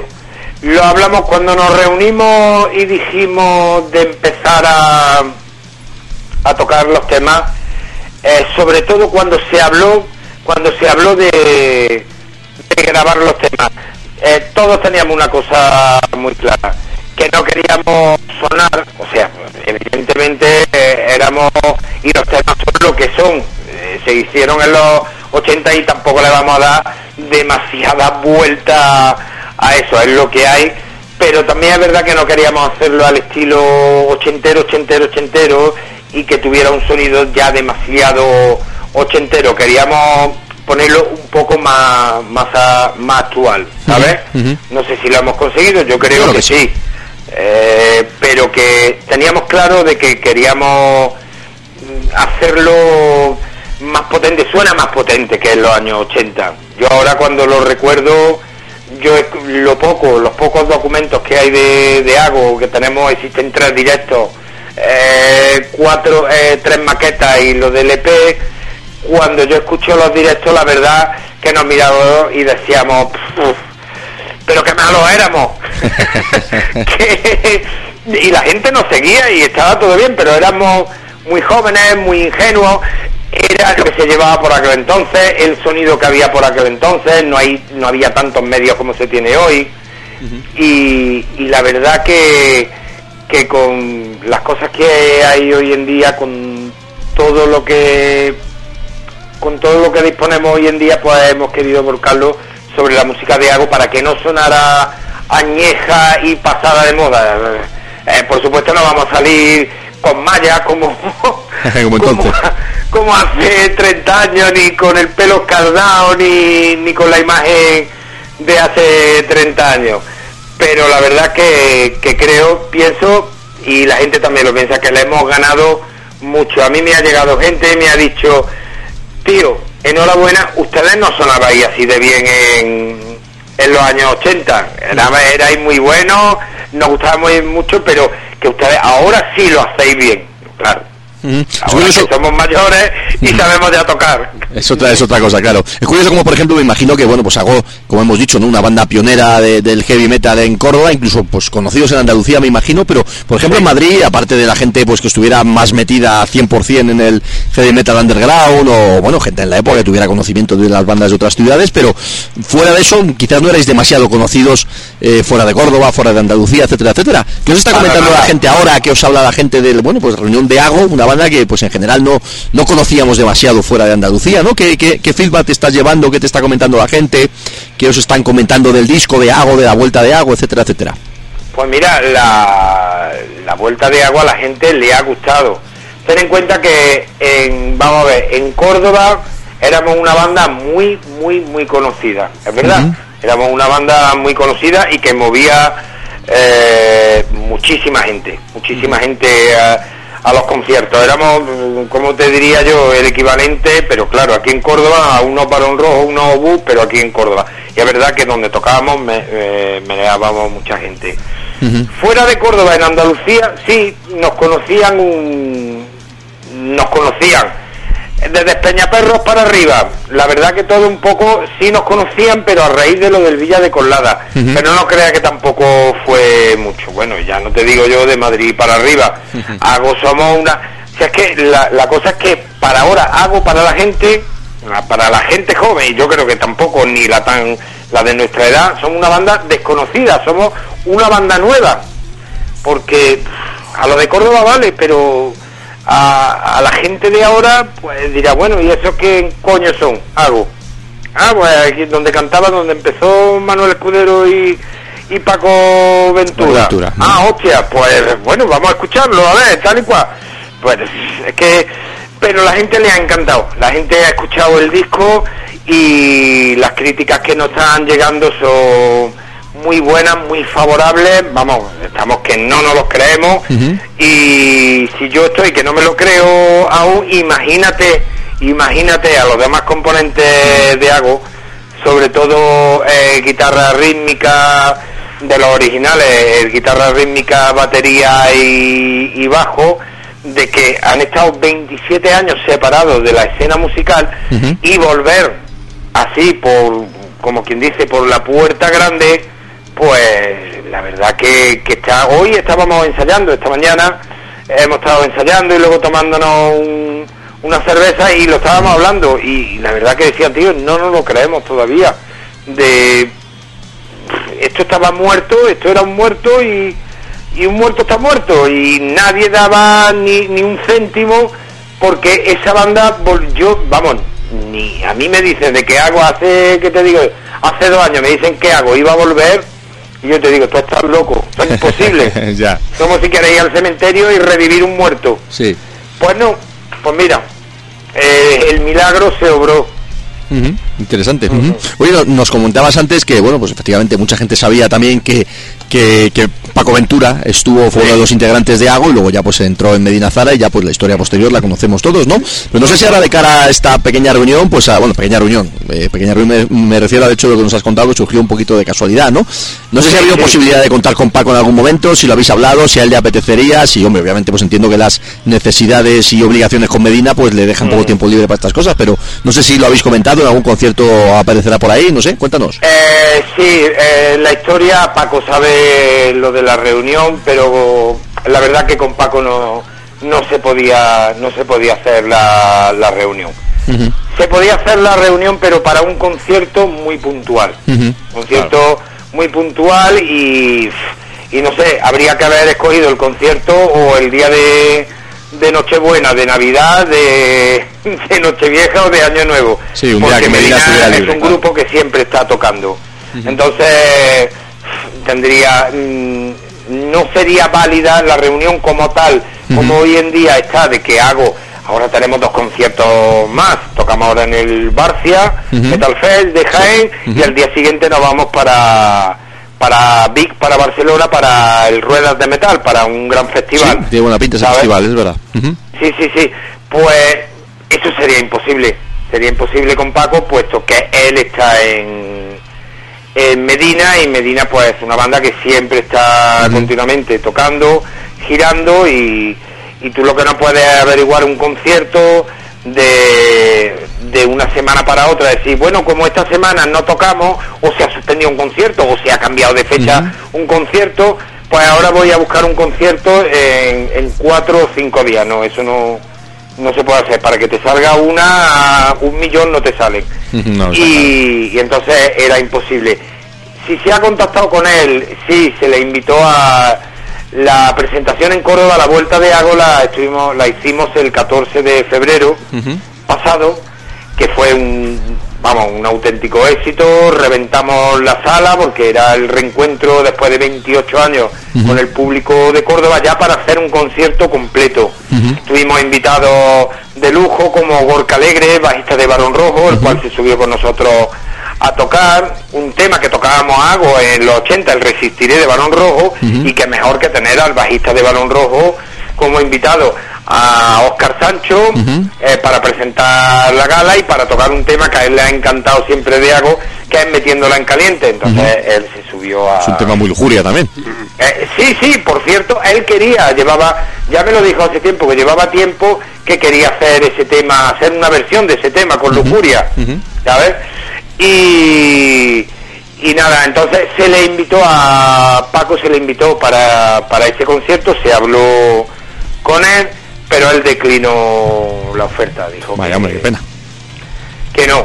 Bueno. Eh, nosotros lo respetamos, yo lo respeto y, y hasta ahí te puedo leer porque Claro. ya no hemos vuelto más Una pena, ¿qué vamos a hacer? Eso la verdad es que... a tener... Tirón de orejas a con- Paco, hombre. ¿Eh? Que tirón de orejas a Paco, digo, hombre, que está feo eso. Ah, bueno, pues... Tirón de orejas desde fuera, luego ya de cosas internas no sabemos nada. Yo lo digo desde fuera, hombre, que está feo. Para un, se podría haber subido un tema, le hubiera quedado de puta madre con la banda, con la gente de Córdoba, ya, con todo. Es que cada uno es de una forma. Claro, claro. Ahí cada uno es, como digo, cada uno de, de su madre y de su padre, y a unos pues le apetece, a otros no le apetece, uno piensa una cosa, otros piensan en otra, quizás podía, no sé, pienso, eh, estar molesto por la vuelta y que no haya sido con él, él ya sabe las condiciones y cómo va todo. Lo que nos vamos es a volver, teníamos ganas de volver y de hacer cosas y lo que no podemos estar es sujetos a tocar dos veces al año y, Claro. y en un día de Navidad. Porque es que no habría otro día. O, o, por ejemplo, tener que dar conciertos de lunes a, a jueves. Pues dime tú, Sí, eso no, no, no es ¿quién viable. cojones No. Nos va a ver de, de lunes a jueves? Entonces, No, que era, era inviable, pero invitar sí se le invitó a la, al concierto de, de Córdoba, él declinó la oferta, dijo que no que no le apetecía, pues Pues ya está, no hay más. pues ya está, no hay más, yo lo respeto, todos lo respetamos, pero vamos, que el concierto se hizo y no pasó nada. Bueno, y, y con esto me imagino que, de hecho, la banda como tal ha vuelto, ¿no? Es lo que habéis comentado en todo en todo momento y me imagino que tenéis idea de grabar temas nuevos, ¿no? Sí, Sí, sí. Lo que sí tenemos claro y es que a fin- dentro de pocos meses, te digo que noviembre, diciembre, estaremos grabando otro disco. Otro disco con otros seis o siete temas de los que teníamos, de, de todo lo que hemos recuperado de los 80, porque aquí hemos metido seis temas, pero teníamos mucho más. Y de, de eso mucho más es lo que, lo que tocamos eh, en directo. Entonces, para estamos hablando para noviembre, diciembre de este año, sí, noviembre, diciembre, nos volvemos a meter en el estudio para que a primeros de año tenga la tenga la gente otro otro otro más con más temas. Mientras, pues sí, empezar a, a componer lo que la idea, eh, la mentalidad de, de Hago en 2015-2016. Ver cómo funcionan los, los nuevos temas, ver qué, qué idea sale. Pero vamos, con la gente que estamos y con, y debo decirlo, con el guitarrista que estamos, el que ha entrado por eh, la vacante de Paco Ventura, que es Mario Alcántara, que fue guitarrista de una banda, creo que la conocerás tú, Arábiga, Sí. muy conocida en, bueno, a nivel nacional y sobre todo en Córdoba. Sacaron dos discos y así un estilo muy rock andaluz tipo Medina, pero el tío es mucho más heavy que eso. Eh, Yo me ha sorprendido de que él tocaba en esa banda, pero luego a él le gusta mucho la vieja escuela de los guitarras tipo eh, de Ozzy, de Dio, Vivian Campbell, Jackie Lee, todo eso, me encanta la escuela que, que él tiene y con el tío pues le ha dado una dimensión a algo muy buena, es un tío muy buen instrumentista eh, y muy bu- muy buena persona y que lo hace la verdad que muy bien y que hace grupo. Que Eso era también una cosa que queríamos, que hiciese grupo, que hubiese buen rollo, que nos llevásemos bien y que y que vaya pues como hasta ahora está yendo todo. La verdad que estamos todos muy contentos y como una gran familia pasándonos pasándolo muy bien, incluso mejor que que hace 30 años. Lo estamos disfrutando ahora mejor todo. Sí, está claro. Y a la vez, además, eh, está ya también preparando, estás ya preparando el segundo trabajo de Sacramento, ¿no? Sí, el segundo trabajo de Sacramento que empezamos en breve. En breve, vamos, en esta semana ya lo diremos, lo diremos, bueno, sí que te lo puedo adelantar, aunque lo vamos a anunciar esta semana, pero que eh, comenzamos el día, el lunes 27, Ujú. el lunes 27 de julio, entramos en el estudio ya a grabar el. Ahí, el segundo disco que, que promete ser un disco muy muy potente con una superproducción esta vez sí vamos hemos apostado muy fuerte llevamos como productora Manuel Manuel Mar el cantante Estirpe. cantante de Estirpe. Y que también es El hijo de Manuel Martínez, si no me equivoco. el hijo de Manuel Martínez de, de Medina y que ese chaval es, para mí yo creo que puede ser el mejor productor que hay ahora mismo en todo el país. De hecho, él produjo, si no, me- si no recuerdo mal, el, el último disco de Medina que suena como un cañón. Ese, ese, el último disco de Medina hizo él la producción. Y claro, yo al escuchar el disco de, de Medina dije, esta, eh, esto suena muy bien y nosotros, la verdad que Sacramento no se parece en nada, en nada a Medina, entonces yo sabía que Manuel nos podía sacar un partido increíble, tuvimos conversaciones con él hablando acerca de la música, él ha escuchado ya las nuevas composiciones de la banda, ha venido al ensayo, esta semana tiene que, que visitarnos otra vez, viene allí al ensayo y él va tomando apuntes de, de cada canción y la verdad que, que sí, que él ha visto que, que se va a hacer un trabajo pero pero bestial y que va a ser una, una producción a lo grande, se va a masterizar en Nueva York el disco y promete, la verdad que promete muchas, muchas y grandes sorpresas para para este nuevo segundo disco de Sacramento que si todo va bien si todo va bien tiene que estar en la calle eh, octubre o primera semana de noviembre de este año. Para el otoño, muy bien. Es interesante, Manuel, que bueno, pues al final, eh, yo me acuerdo cuando, cuando eh, saliste de, de Medina Zara, primero un poquito compaginándolo con esos primeros tiempos de San Telmo, que bueno, Sí. que hablamos en su momento, que de hecho el primer trabajo de San Telmo sigue siendo pues uno de los mejores trabajos de mm, hard rock, heavy metal, hard Sí, como queramos llamar, que se han hecho en los últimos años y en muchos, muchos años, ¿no? Ese disco es espectacular, pero luego tú ya decidiste salir de Medina definitivamente, Sí, lo de San Telmo... mayor tuve que... Lo de se, se truncó por cosas que ya nos has contado varias veces o ya hemos hablado varias veces y también Jero lo ha, lo ha comentado en su momento. Pero bueno, con- eh, después, pues poco a poco has ido labrando tu camino, ¿no? Con Sacramento sobre todo, ahora el tema de Hago. Me imagino que, bueno, pues de- aunque la decisión de salir de Medina fue complicada, incluso a nivel laboral, por decirlo así, pero bueno, me imagino que al final te ha salido la cosa bien, o al menos tú estás contento, ¿no? Parece. Sí, sí, yo estoy muy contento. Mira, precisamente anoche, a- anoche estuvimos comiendo juntos eh, Manuel Martínez, eh, de Medina Zara, Manuel Martínez, eh, Manuel Ibáñez, el teclista, y Juanjo Juanjo Cobacho, el, el teclista. Pues estuvimos Teclista, no, el. El teclista, no, el bajista. El bajista, el bajista, eso, Juanjo Cobacho, el bajista de, de Medina, pues los tres eh, conmigo, pues estuvimos cenando en el campo, pasando una noche hasta las tantas de la mañana, allí charlando y tal y cual, y es verdad, y, y, y hubo un momento pues de la charla que, que salió eso, de que, que si tú apuestas por algo, pues, pues tienes que tirar para adelante. Yo estaba en Medina, yo estaba muy bien en Medina, yo estaba ganando eh, un buen sueldo en Medina, no me podía quejar, pero yo quise apostar por lo mío, por lo que yo quería hacer. Entonces negué, renegué de, de un sueldo y dije, voy a hacer lo que yo quiero hacer, mi sueño, porque si no se me va a pasar a mí el tiempo y no voy a hacer nada. Y al final pues te quedas con la cara diciendo, bueno, sí, he estado con Medina, me he subido a grandes escenarios, he ganado un buen dinero, pero ¿y musicalmente qué he hecho? Nada. Y, y tuve pues, porque tomar una decisión, decir, ¿qué quiero?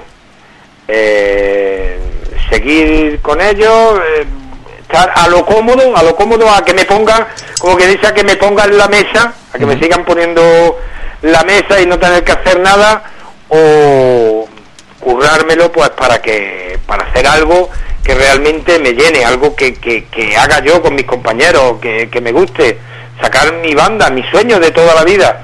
Pues dije, la segunda opción y, y ahora es verdad que, que si antes era rico o millonario en, si se puede decir, en, en dinero, en euros, ahora lo soy aún más en felicidad y en ganas de, de trabajar. Ahora eso de honra porque no hay mucha gente que, que deje de lado un proyecto, en este caso como el de Medina, que como tú bien dices, te aportaba un, un sueldo Claro. seguro relativamente fácil, esto es relativamente, pues obviamente todos sabemos, ¿no? Pero relativamente fácil o relativamente cómodo y apostar por lo tuyo que era incertidumbre absoluta.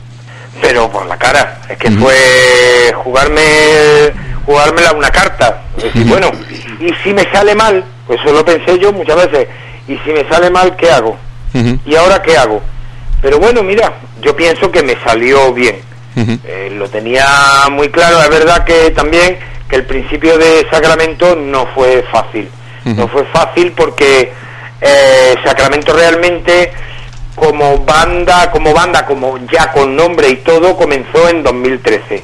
A partir de que entró, a partir de que entró Adrián a, a la guitarra y Sergio González a, a la batería, es cuando realmente ya se bautizó la banda como Sacramento, cuando teníamos las ideas claras y ya teníamos los temas.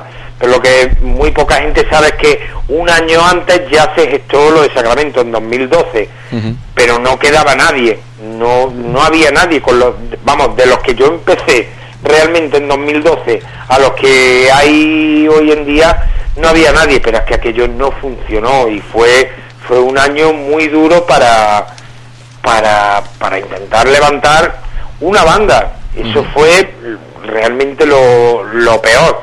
El peor momento que pasé, intentar levantar una banda sin nombre, sin nada, con probando músicos, ya este, ahora este pega, este no, no pega, porque es que tienen que enca- esto es un puzzle, tienen que encajar bien las piezas. Y el, en los comienzos, en, en los comienzos de Sin Nombre de Sacramento, pues la verdad que, que fue un poco, un poco un bastante caos. Caos a nivel musical, a nivel personal, todo, pero bueno, todo al final se, se arregló y, y a partir de la entrada de TT, de TT Navas el teclista, al cual llevo conociendo más de 30 años, fue cuando ya fueron encajando las piezas. Perfecto. Bueno, vamos a ir terminando, Manuel, que nos quedamos casi sin casi sin tiempo. No sé si mis compañeros te quieren comentar alguna otra cosita para, para cerrar. Pablo, sobre todo, que ha, que ha hecho la, la crítica del EP.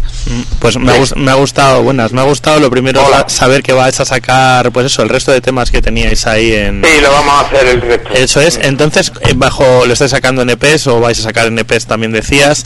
Eh, ¿Cómo los estáis agrupando? ¿Son muy distintos los que han quedado fuera a lo que hemos oído, por ejemplo, en este en esta primera entrega? ¿O cómo, cómo va eso? No, bueno, va por, por el estilo. Lo que sí es verdad que no hemos dejado fuera, fuera de... Hoy mismo, incluso esta mañana, tomándonos la cerveza, lo estábamos hablando, porque incluso se va a recuperar un tema más.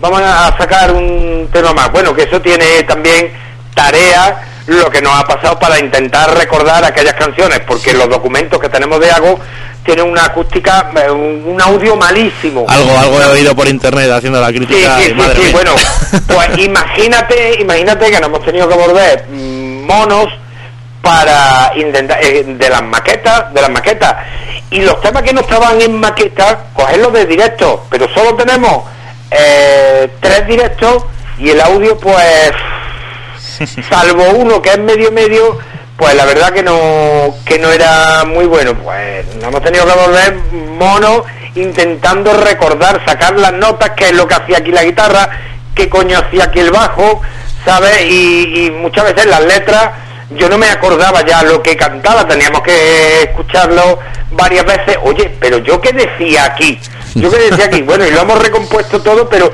oye, que al final se, se ha arreglado todo. De- entonces, a lo que tú me has preguntado, el siguiente EP, que en pocos meses lo vamos a estar grabando, pues va a, re- va a recuperar un poco, eh, creo que van a ser tres temas de la última maqueta de, de, de Ago, la del 87, que recuerdo que era un poco como un rollo más americano, era un poco, un poco más comercial y además llevaban teclado, pero para esta ocasión lo que hemos hecho es reconvertirlo y adaptarlo a sin teclado, a, a dos guitarras y hacerlo mucho más potente, o sea que cuando lo escuche la gusta- gente nos gustará. Sí, sí, eh, no, no va a tener nada que ver con, con lo que había, sí, es la canción, pero nada, para empezar no va a haber teclado y luego sí lo vamos a adaptar a, a lo que es la nueva etapa de Ago y, y mucho más potente y más, más visceral, más fuerte. Entonces sí, se va a dar, y por ejemplo sí, una balada, lo que no hemos metido en este, sí, solo hago, solo hicimos una balada nada más en, en su tiempo, que a la gente le gustó mucho, se llamaba Esclavo de tu amor, es un tema muy muy pegadizo y, nada, sí lo vamos a, a recuperar para este segundo EP. Y lo demás pues nada, lo que habéis escuchado, pero otras canciones y, Muy bien. y otra historia. Oye, me imagino que alguna, aunque obviamente pues Ago fue una banda que, como estábamos diciendo, que funcionó en Córdoba y en Andalucía, al menos una presentación en Madrid como Hago, me imagino que tenéis en la cabeza, ¿no? Sí, también lo hemos estado, también lo hemos estado hablando eso hoy. También, hoy ha sido el día que se ha hablado todo. Sí, estamos. Entonces hemos elegido buen día para la entrevista, que estaba todo fresco. Sí, sí, estamos, estamos viendo la cosa de, de, de tocar en Madrid. Pero eso sí, eh, como somos perros viejos ya y ya venimos de vuelta, eh, lo tenemos muy claro. Si tocamos en Madrid va a ser una sala muy, muy, muy, muy pequeña. Lo más pequeño que pueda haber. Yo no me voy a meter, obviamente, no nos vamos a meter en una sala grande ni mediana, puesto que a nosotros no nos conoce nadie en Madrid, si cualquiera que vea allí un cartel de algo que lo anuncie dirá, bueno, ¿y, y esto quién cojones son? Pues si lo hacemos, ser en una sala pequeñita, para yo prefiero salir en una sala pequeña que esté llena, no a una sala grande para que haya cuatro gatos allí delante y, y la verdad que, que se te quita la gana de concierto y te mina la moral. Entonces. Como estamos muy ilusionados.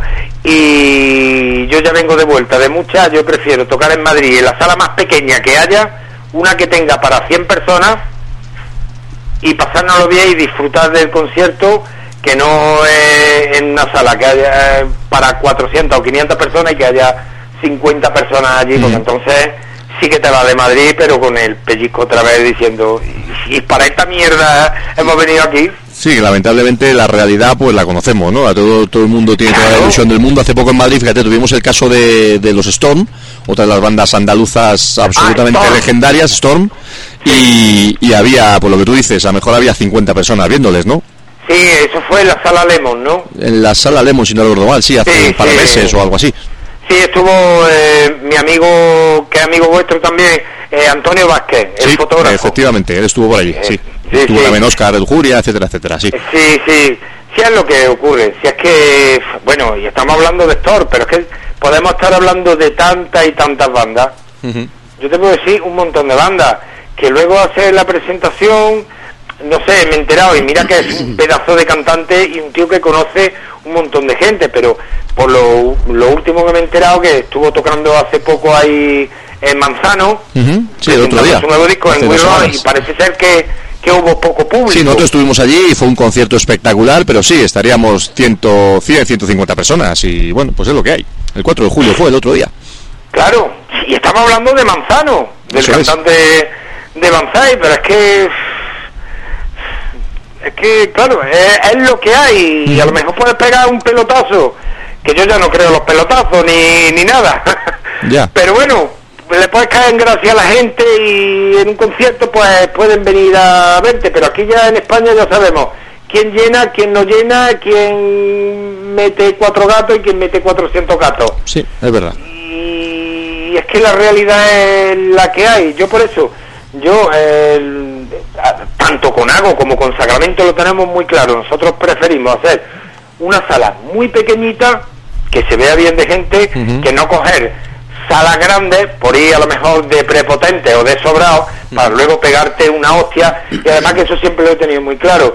Mm, la, la hostia que te pegue en un concierto, de que tú montes, que vayas a taquilla, porque eres coger una sala muy grande e ir a lo grande, la hostia que te peguen monetariamente no es mayor a la que te pegan mediáticamente, porque luego empieza la mediática es la peor. La gente, oye, ¿y esto qué, que fuiste al concierto de esto sí que, pues vaya hostia que se pegaron.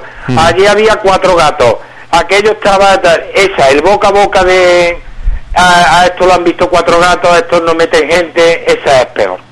Sí, esa es eso- la que más daño hace. Eso es verdad, eso es verdad. Nosotros aquí en Madrid, pues lamentablemente, pues conocemos los casos. y entonces, pues, pues esa es la realidad. Bueno, oye, Manuel, pues le- lo dicho, un placer haber charlado un ratito contigo, un placer acordarnos de, de Ago y oye, pues nos, alegramos de que la cosa vuelva, vuelva ahí a, a sacar la cabeza y, Sí, y que sí, lo mejor mejor que posible. antes.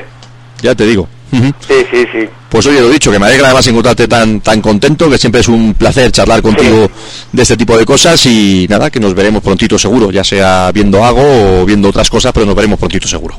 Sí, sí, seguro que muy pronto, ya te digo, o bien con Ago o bien con Sacramento, de los cuales también vais a recibir noticias muy muy pronto, pues pues nada, eh, aquí estamos, como digo yo, al pie del cañón día a día, luchando por esto, porque a fin de cuentas esto lo hacemos porque nos gusta. Por, por sacar dinero te lo digo Sí, que no. eso ya, eso ya lo tenemos claro que lo hacernos estrellas del rock hasta a estas alturas o No, no, no, no. Yo sé que mucha gente piensa que, que a mí me veía en Medina o me ven con lo de Sacramento y piensa de este tío tiene que estar en un chalet viviendo o tiene que estar de, de fiesta para arriba y para abajo. Ajá. Pues mire, que piensen todo lo contrario. Sí, ya, ya, ya nos gustaría, ¿no? A todos. No, no crea. eh, Yo cuando me quiero dar una fiesta, pues me la doy y me lo, y me lo paso bien. Pero que yo no, no tengo que estar dando fiestas ni en chalet, ni para arriba, ni para abajo. O, o que viva yo del cuento en la playa y viajando eh, siempre. La verdad que, que no, esto es una lucha diaria, esto es un trabajo diario y, y ya está. Bueno, eso, pues es, eso es una estrella del rock. ¿Se del puede en llamar eso estrella del rock? Eso, en España las estrellas del rock son, son como son, es lo que hay. Sí, sí, sí, así. sí, aquí, eh, aquí otro baremo distinto al de fuera. Efectivamente. Oye, pues lo dicho, Manuel, muchísimas gracias y, y la mejor de la suerte, como siempre. Venga, Vale. gracias a vosotros. Venga, un abrazo. abrazo. Un abrazo. luego. Buenas noches.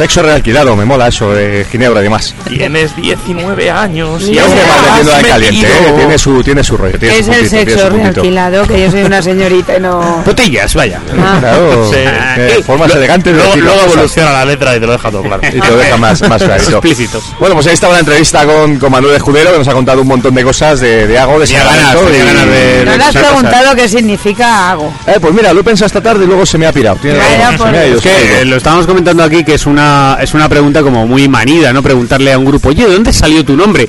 Pero es que en Pero este si no lo caso, sabemos, en pues, este caso hago sin H, Ajá. eh, pues pues es raro, Pues tengo que preguntar. Luego, le, luego le mando un mensaje al Facebook a, a Manuel y, le, y que, nos lo, y que nos lo cuente, que nos lo cuente.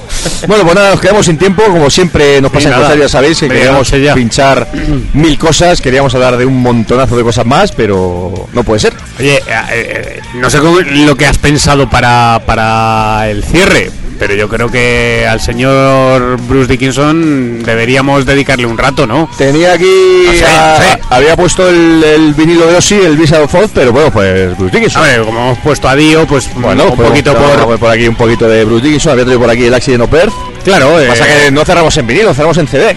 Bueno, Bueno, pues no pasa nada. No, no, no pasa nada porque la gente lo va a escuchar en MP3 o lo va a escuchar online. Y las reglas son para saltárselas, Y, y las reglas son para saltárselas. No, y sobre todo sobre porque todo Dickinson. hemos comentado, bueno, pues hemos comentado que, que Iron Maiden eh, es una de esas bandas que cuyos cuyos cantantes han tenido una carrera en solitario y en este caso Bruce Dickinson, pues en un momento complicado de como el que era Iron Maiden cuando estaba Blaze, pues él arrancó una carrera muy interesante, ¿no? Y, y, bueno, pues yo creo que los que tuvisteis ocasión de ver a Bruce Dickinson, yo nunca vi a Bruce Dickinson en solitario. Yo sí. Yo le vi una vez, pero fíjate, me perdí el concierto bueno que fue en la sala Copérnico, si no me equivoco, no, la ¿cuál era la en la yo- Caracol y en la en. Caracol, en la Caracol yo con Sebastián Estaba Bach. seguro de que fue en Caracol Bruce porque yo Dickinson y Sebastián Bach. lo tengo en el currículum, es decir, yo toco al mismo sitio que Bruce Dickinson, chavales. que Bruce Dickinson, que los Wasp, que los Death Angel, Sí, Buah, sí, todos sí. ellos. A ellos les ha ido mejor, pero está, estuvimos ahí ahí. Ahí, ahí. Además leí la anécdota que en ese concierto, ya veis, en la Caracol, Sebastián Bach y, y Bruce Dickinson, que no lo iba a decir, que a Bruce Dickinson se le rompieron los pantalones, Sí. se le bajaron por detrás. No lo sé. Y yo- estaba entre el público, doy fe. No, no, nunca, nunca le vi en, en solitario, pero sí es verdad que hay algunos di- eh, discos de su carrera en solitario absolutamente fantásticos. Luego también tiene alguno que, en fin, eh, manifiestamente mejorable, ¿no? Como diría, como diría No, aquel. lo que pasa es que le dio por hacer cosas raras, pero ese, aunque se toque una, un Eh, paso doble, No, no, no. Rocío, cuando se hacen cosas raras, Mal. Mientras no se toque un paso doble torero, la cosa va bien. bueno, esperemos que los 18 minutos que nos esperan en ¿Qué septiembre. son 18 minutos de orgasmo? Sí. Vamos, ¿qué? Tú ¿Qué? que- ¿Nos aportamos Madre que mía. tienes, tienes orgasmos mía. con cosas muy raras. Sí, sí, insistimos. Rocío, de decimos tantas veces, los que sois mega fans de ciertas cosas, es que, Que no sí, que son ninguna. 18 minutos de orgasmo que lo No, ha hecho van a ser que 8 es una minutos, van a ser maestra. 8 minutos decentes y 10 insufribles. Uy, van a ser Repitiendo lo mismo. Van a ser ¿Cómo se 8 llama la minutos de intro y, y 8 minutos de intro, 8 minutos Pero de esa blasfemia que por las comilonas de ayer que se han ser, debe ser eso, ¿eh? potero, Llevamos un fin de semana los, los tres hombres. Joder, Tres eh, hombres pilotas. Yo tengo el cerebro todavía, mira, la sangre no me ha llegado al cerebro Hemos todavía. jamado Tengo como, todavía el estómago. como, como animales. Han petado el WhatsApp, el sistema eso de fotos de... Madre mía, cómo jodido. cómo Bueno, antes de que se me olvide, por cierto, que, que, bueno, eh, un poquito la ¿Has excusa para hacer este, este especial era el concierto de Slash de Sí, esta es semana. verdad, es Ah, verdad. sí. Eh, por decirlo súper rápido, no nos da tiempo a hacer un repaso, pero bueno, decir que estuvo allí Slash tocando además con dos bandas cloderas muy interesantes. Los primeros Min Machine, los que vimos, eh, bueno, la banda que vimos de Barcelona y los vimos en Barcelona el año pasado. Discazo Y- y, Y, ba- y bandaza. Qué buenos en directo ¿eh? de nuevo, además con un rollo a puntito sacar el segundo disco. Y me sorprendió quizás el primer disco, al menos en estudio, es más heavy. Mm. Lo que vimos en directo otro día es más cañero, más thrasher, incluso más hardcore. Más hardcore en el sentido de Suicidal Tendencies, ese rollo, Ha pero sin perder el bien. metalero. Sí, sí, perfecto. O sea, con ese puntito que llevan los Critics, por ejemplo, Sí. que me imagino que serán amigos, serán, son No, de la misma zona y son de la misma edad. Y fantástico, la verdad es que se metieron al público en el bolsillo, público de Slash, que en, mucho, en muchos casos no les conocían de nada. No, y quizás que la música tampoco- no les terminaba de entrar en principio y se llevaron al público de calle. Muy bien. Luego la segunda banda, Ciclonautas, que es la banda que, que tiene el batería de Marea, eh, Allen, si no me si no me acuerdo, si no me si no mm, eh, me equivoco, y también con el teclista de extremo duro que ahí toca el, el bajo. Una banda curiosa, porque luego tiene un cantante argentino y es una mezcla bastante peculiar de un rollo rock clásico con un poquito de rock urbano. Con ese puntito extremo duro, pero llevado a otro, a otro lado, ¿no? Y bueno, es una banda que quizás a mí con Slash me pegó poquito. Eh, no y de hecho, nada. después de ver a Min Machine me pegaron menos. Menos, claro. Pero bueno, no lo hicieron mal, no lo hicieron mal. Y después Slash, la verdad es que se pegó un conciertazo de bandera. ¿eh? O sea, no podemos eh, opinar, se puede opinar de lo que quiera. De hecho, tenemos amigos que lo vieron en Sweden Rock hace poquito, que lo vieron en otro sitio hace Ah, poquito. y lo- que nosotros le dimos en Gaspo, En que no, mí- terminó de mí- entrar. No, no, a mí me gustó mucho. Sí, ¿eh? no, lo hicieron, lo hizo. lo Pues hizo en muy Madrid bien. se pegó un conciertazo de dos horas de bandera, es decir, con la banda espectacular, el cantante Miles Kennedy. Hay que decir, eso sí, tampoco vamos a ir ahí de, de- de- van a ser más papistas que el Papa. Los temas de Guns N' Roses los canta muy bien porque Es el que tío tiene canta, porque el tío canta de puta madre. el Ahora no llega al nivel de Axel. No, es obvio, es obvio, hombre, porque claro, pero que de repente se bien. canta un Rocket Pero Queen o se no- canta no un en, en carisma Claro, porque le el- falta- el- el- de le falta el Gemacarra y el Sí. romper la voz al final, pero fuera de eso nos quitamos el sombrero Ah, entre es- todos. Es buenísimo. Bandaza, de hecho, el, el- uno de- el bajista, de hecho, fue el que se cantó, eh, curiosamente se cantó el tema, el, el primer disco de Slash en solitario que, que había varios cantantes, y si recordáis uno de los temas lo cantaba Lemmy, Sí. el Dr. Alibi. Pues fue uno de los temas que cantó el bajista con un deje más, más Lemmy, más Motorhead, pero es que curiosamente el propio bajista, el siguiente tema que se lo cantó él fue Welcome to the Jungle. Ah, Y bueno. se lo cantó de puta madre en otro registro completamente diferente. Qué bueno, qué bueno. Y la, y la banda super macarra, además re- repasando Slash toda la discografía de, de su carrera. De hecho, el Appetite for Distraction lo tocó prácticamente entero. Uy, qué bien. Creo que fueron siete temas de los ocho que tiene. Y luego se tocó You Could Be Mine, de Guns N' Roses. Y luego pues tocó tres o cuatro temas de, Sli- de Slash Snake a Pit. Se tocó otros dos o tres de Velvet Revolver. Y luego pues otros siete, ocho de, de los ya que son dos o tres discos en solitario de Slash. O sea que muy completo, concierto en el que hubo absolutamente de todo. Sonidazo ¿Cuánto duró, espectacular, dos horas completas. Pues Y, y de- 5.000 personas viendo a Slash. Muy bien, Que, 5.000 hostia, personas en Madrid. 5.000 de verano. personas a 47 pavos la entrada. Que yo eso flipé, dije. Y un puta. lunes. Oye, ¿qué te, iba a, lunes, ¿qué eso es. te iba a decir? No, fue un, mar- un lunes, Un un martes, un martes, un fue, martes, fue el sí. martes. Mucho calor en el palacio porque claro, eh, Mm, Bueno, no, Los bien, calores bien, que bien, están bien. haciendo en Madrid No, no, estuvimos días- a gusto. La verdad es que en ese sentido estuvimos a o gusto. sea, que estaba climatizado, vaya, Sí, porque estaba si no podía haber dado Luego algo. lo de los precios de las barras, pues no lo decimos porque os lo Estaba podéis imaginar. climatizado la Estaba- Eso está en fin, privatizado. Es un palacio. Pero en fin, yo me quito, me quito el sombrero ante Slash, me quito el sombrero. En esta semana escribiremos la escribiré la crónica del concierto. Pero en fin, chapo. Se pegó un conciertado espectacular, la banda es una pasada. Y, y a día de hoy, ver a Slash encima de un escenario sigue siendo una auténtica. Es decir, es lo que hablamos con Manuel Escudero, hablamos de una cosa y ahora hablamos de otra. Es decir, las rockstars de verdad son las rockstars. Eso es. Y ver a Slash encima del escenario es ver a una rockstar de verdad. Es decir, tú dices, ¿qué es un rockstar? Pues eso. Cuesta mucho O sea, pagar cuarenta y tantos pavos Pero- para, para ver un tío de estos, pero efectivamente. dices, claro, pero es que estás viendo una estrella del rock. Y otro detalle que me gustó, estos son detalles que nos gustan a gente como nosotros, ¿no? Pero seguro que cuando os lo cuente me vais a entender. Sobre el escenario había cinco melenudos, cinco tíos con pantalones ajustados, cinco tíos con Converse y cinco tíos moviendo los pelos. Mira qué erótico, sí señor. Sí. Cosa que no se da es decir, mucho. una banda de rock and roll encima del escenario. Macarra, ni, ni- ni postureo, tatuados hasta hasta las orejas. Cinco macarruzos. De hecho, Eso el que bien. menos, el menos macarruzo es el cantante. Que aún así el tío tiene una imagen y un rollo No, y no, como y forman es es- fantástico. Es macarrón. Pero comentábamos allí los más macarras del lugar que nos encantó ver a cinco macarruzos encima del escenario, que al igual que te tocaban el Palacio de Deporte para 5.000 personas, es el tipo de banda que te hubiera tocado en el Roxy de Los Ángeles en el 87. Sí, sí, sí, sí. Que de hecho lo hicieron, pero otros. Otros. en el que también estaba Slash. Bueno, pues dicho esto, no cerramos con Slash, pero cerramos con Bruce Dickinson, como estábamos diciendo. Había, pues eso, discos de Bruce Dickinson que mejores, peores, pero yo creo que el disco de Bruce Dickinson, aparte de la canción Tears of the Dragon, pero el disco como tal es la Accident of Birth, yo creo. Sí. Sí, Sí, Pues cerramos directamente con la Accident of Birth. perfecto. con una bandaza que llevaba. el Sí, tío. sí, sí, sí, sí. Con un Pues nada, esto es Bruce Dickinson, uno de los cantantes músicos que fuera de su banda madre sí funcionó muy bien y que sí hizo además cosas muy interesantes. Pues como siempre decimos, muchas gracias por haber estado ahí, que os haya gustado el programa, os dejamos además con Onda Metal Maniac y la semana que viene pues más corsarios, en principio sin, sin fe y sin No, yo, Rocío. yo no Yo estoy, yo estaré en Almería, así que... Yo me estaré mojando el culete en el soca de Eslovenia. Así que la Ah, semana ya. que viene eh, tenemos especial Júpiter, especial Tokio, especial con los Hiroshima. Todo lo que queráis. o especial-. Oye, pues mira, sería interesante, se me está ocurriendo... Eh, lo peor de Lo peor de lo peor de Lo maduraremos esta semana, pero un, un espe- un especial tipo lo peor de antibandas grandes. Lo, lo peor de todas las Lo bandas. que no nos gusta de las bandas grandes. Oye, Y pues, lo que no nos gusta de Legitino and Friends, Sí, que... pues, oye, pero, oye, tú te vas a Eslovenia, ya tú luego lo escuchas y nos comentas. Pues se puede Ya hacer no ahí, puedo. ya le daremos una vuelta. Bueno, despedimos con Accident, eh, Accident of Birth, ¿no? Eso es. Pues nada, lo dicho, muchas gracias por haber estado, que os haya gustado, creo que ha sido un programa interesante y os dejamos con Bruce Dickinson y esto es Accident of Birth. Buenas noches.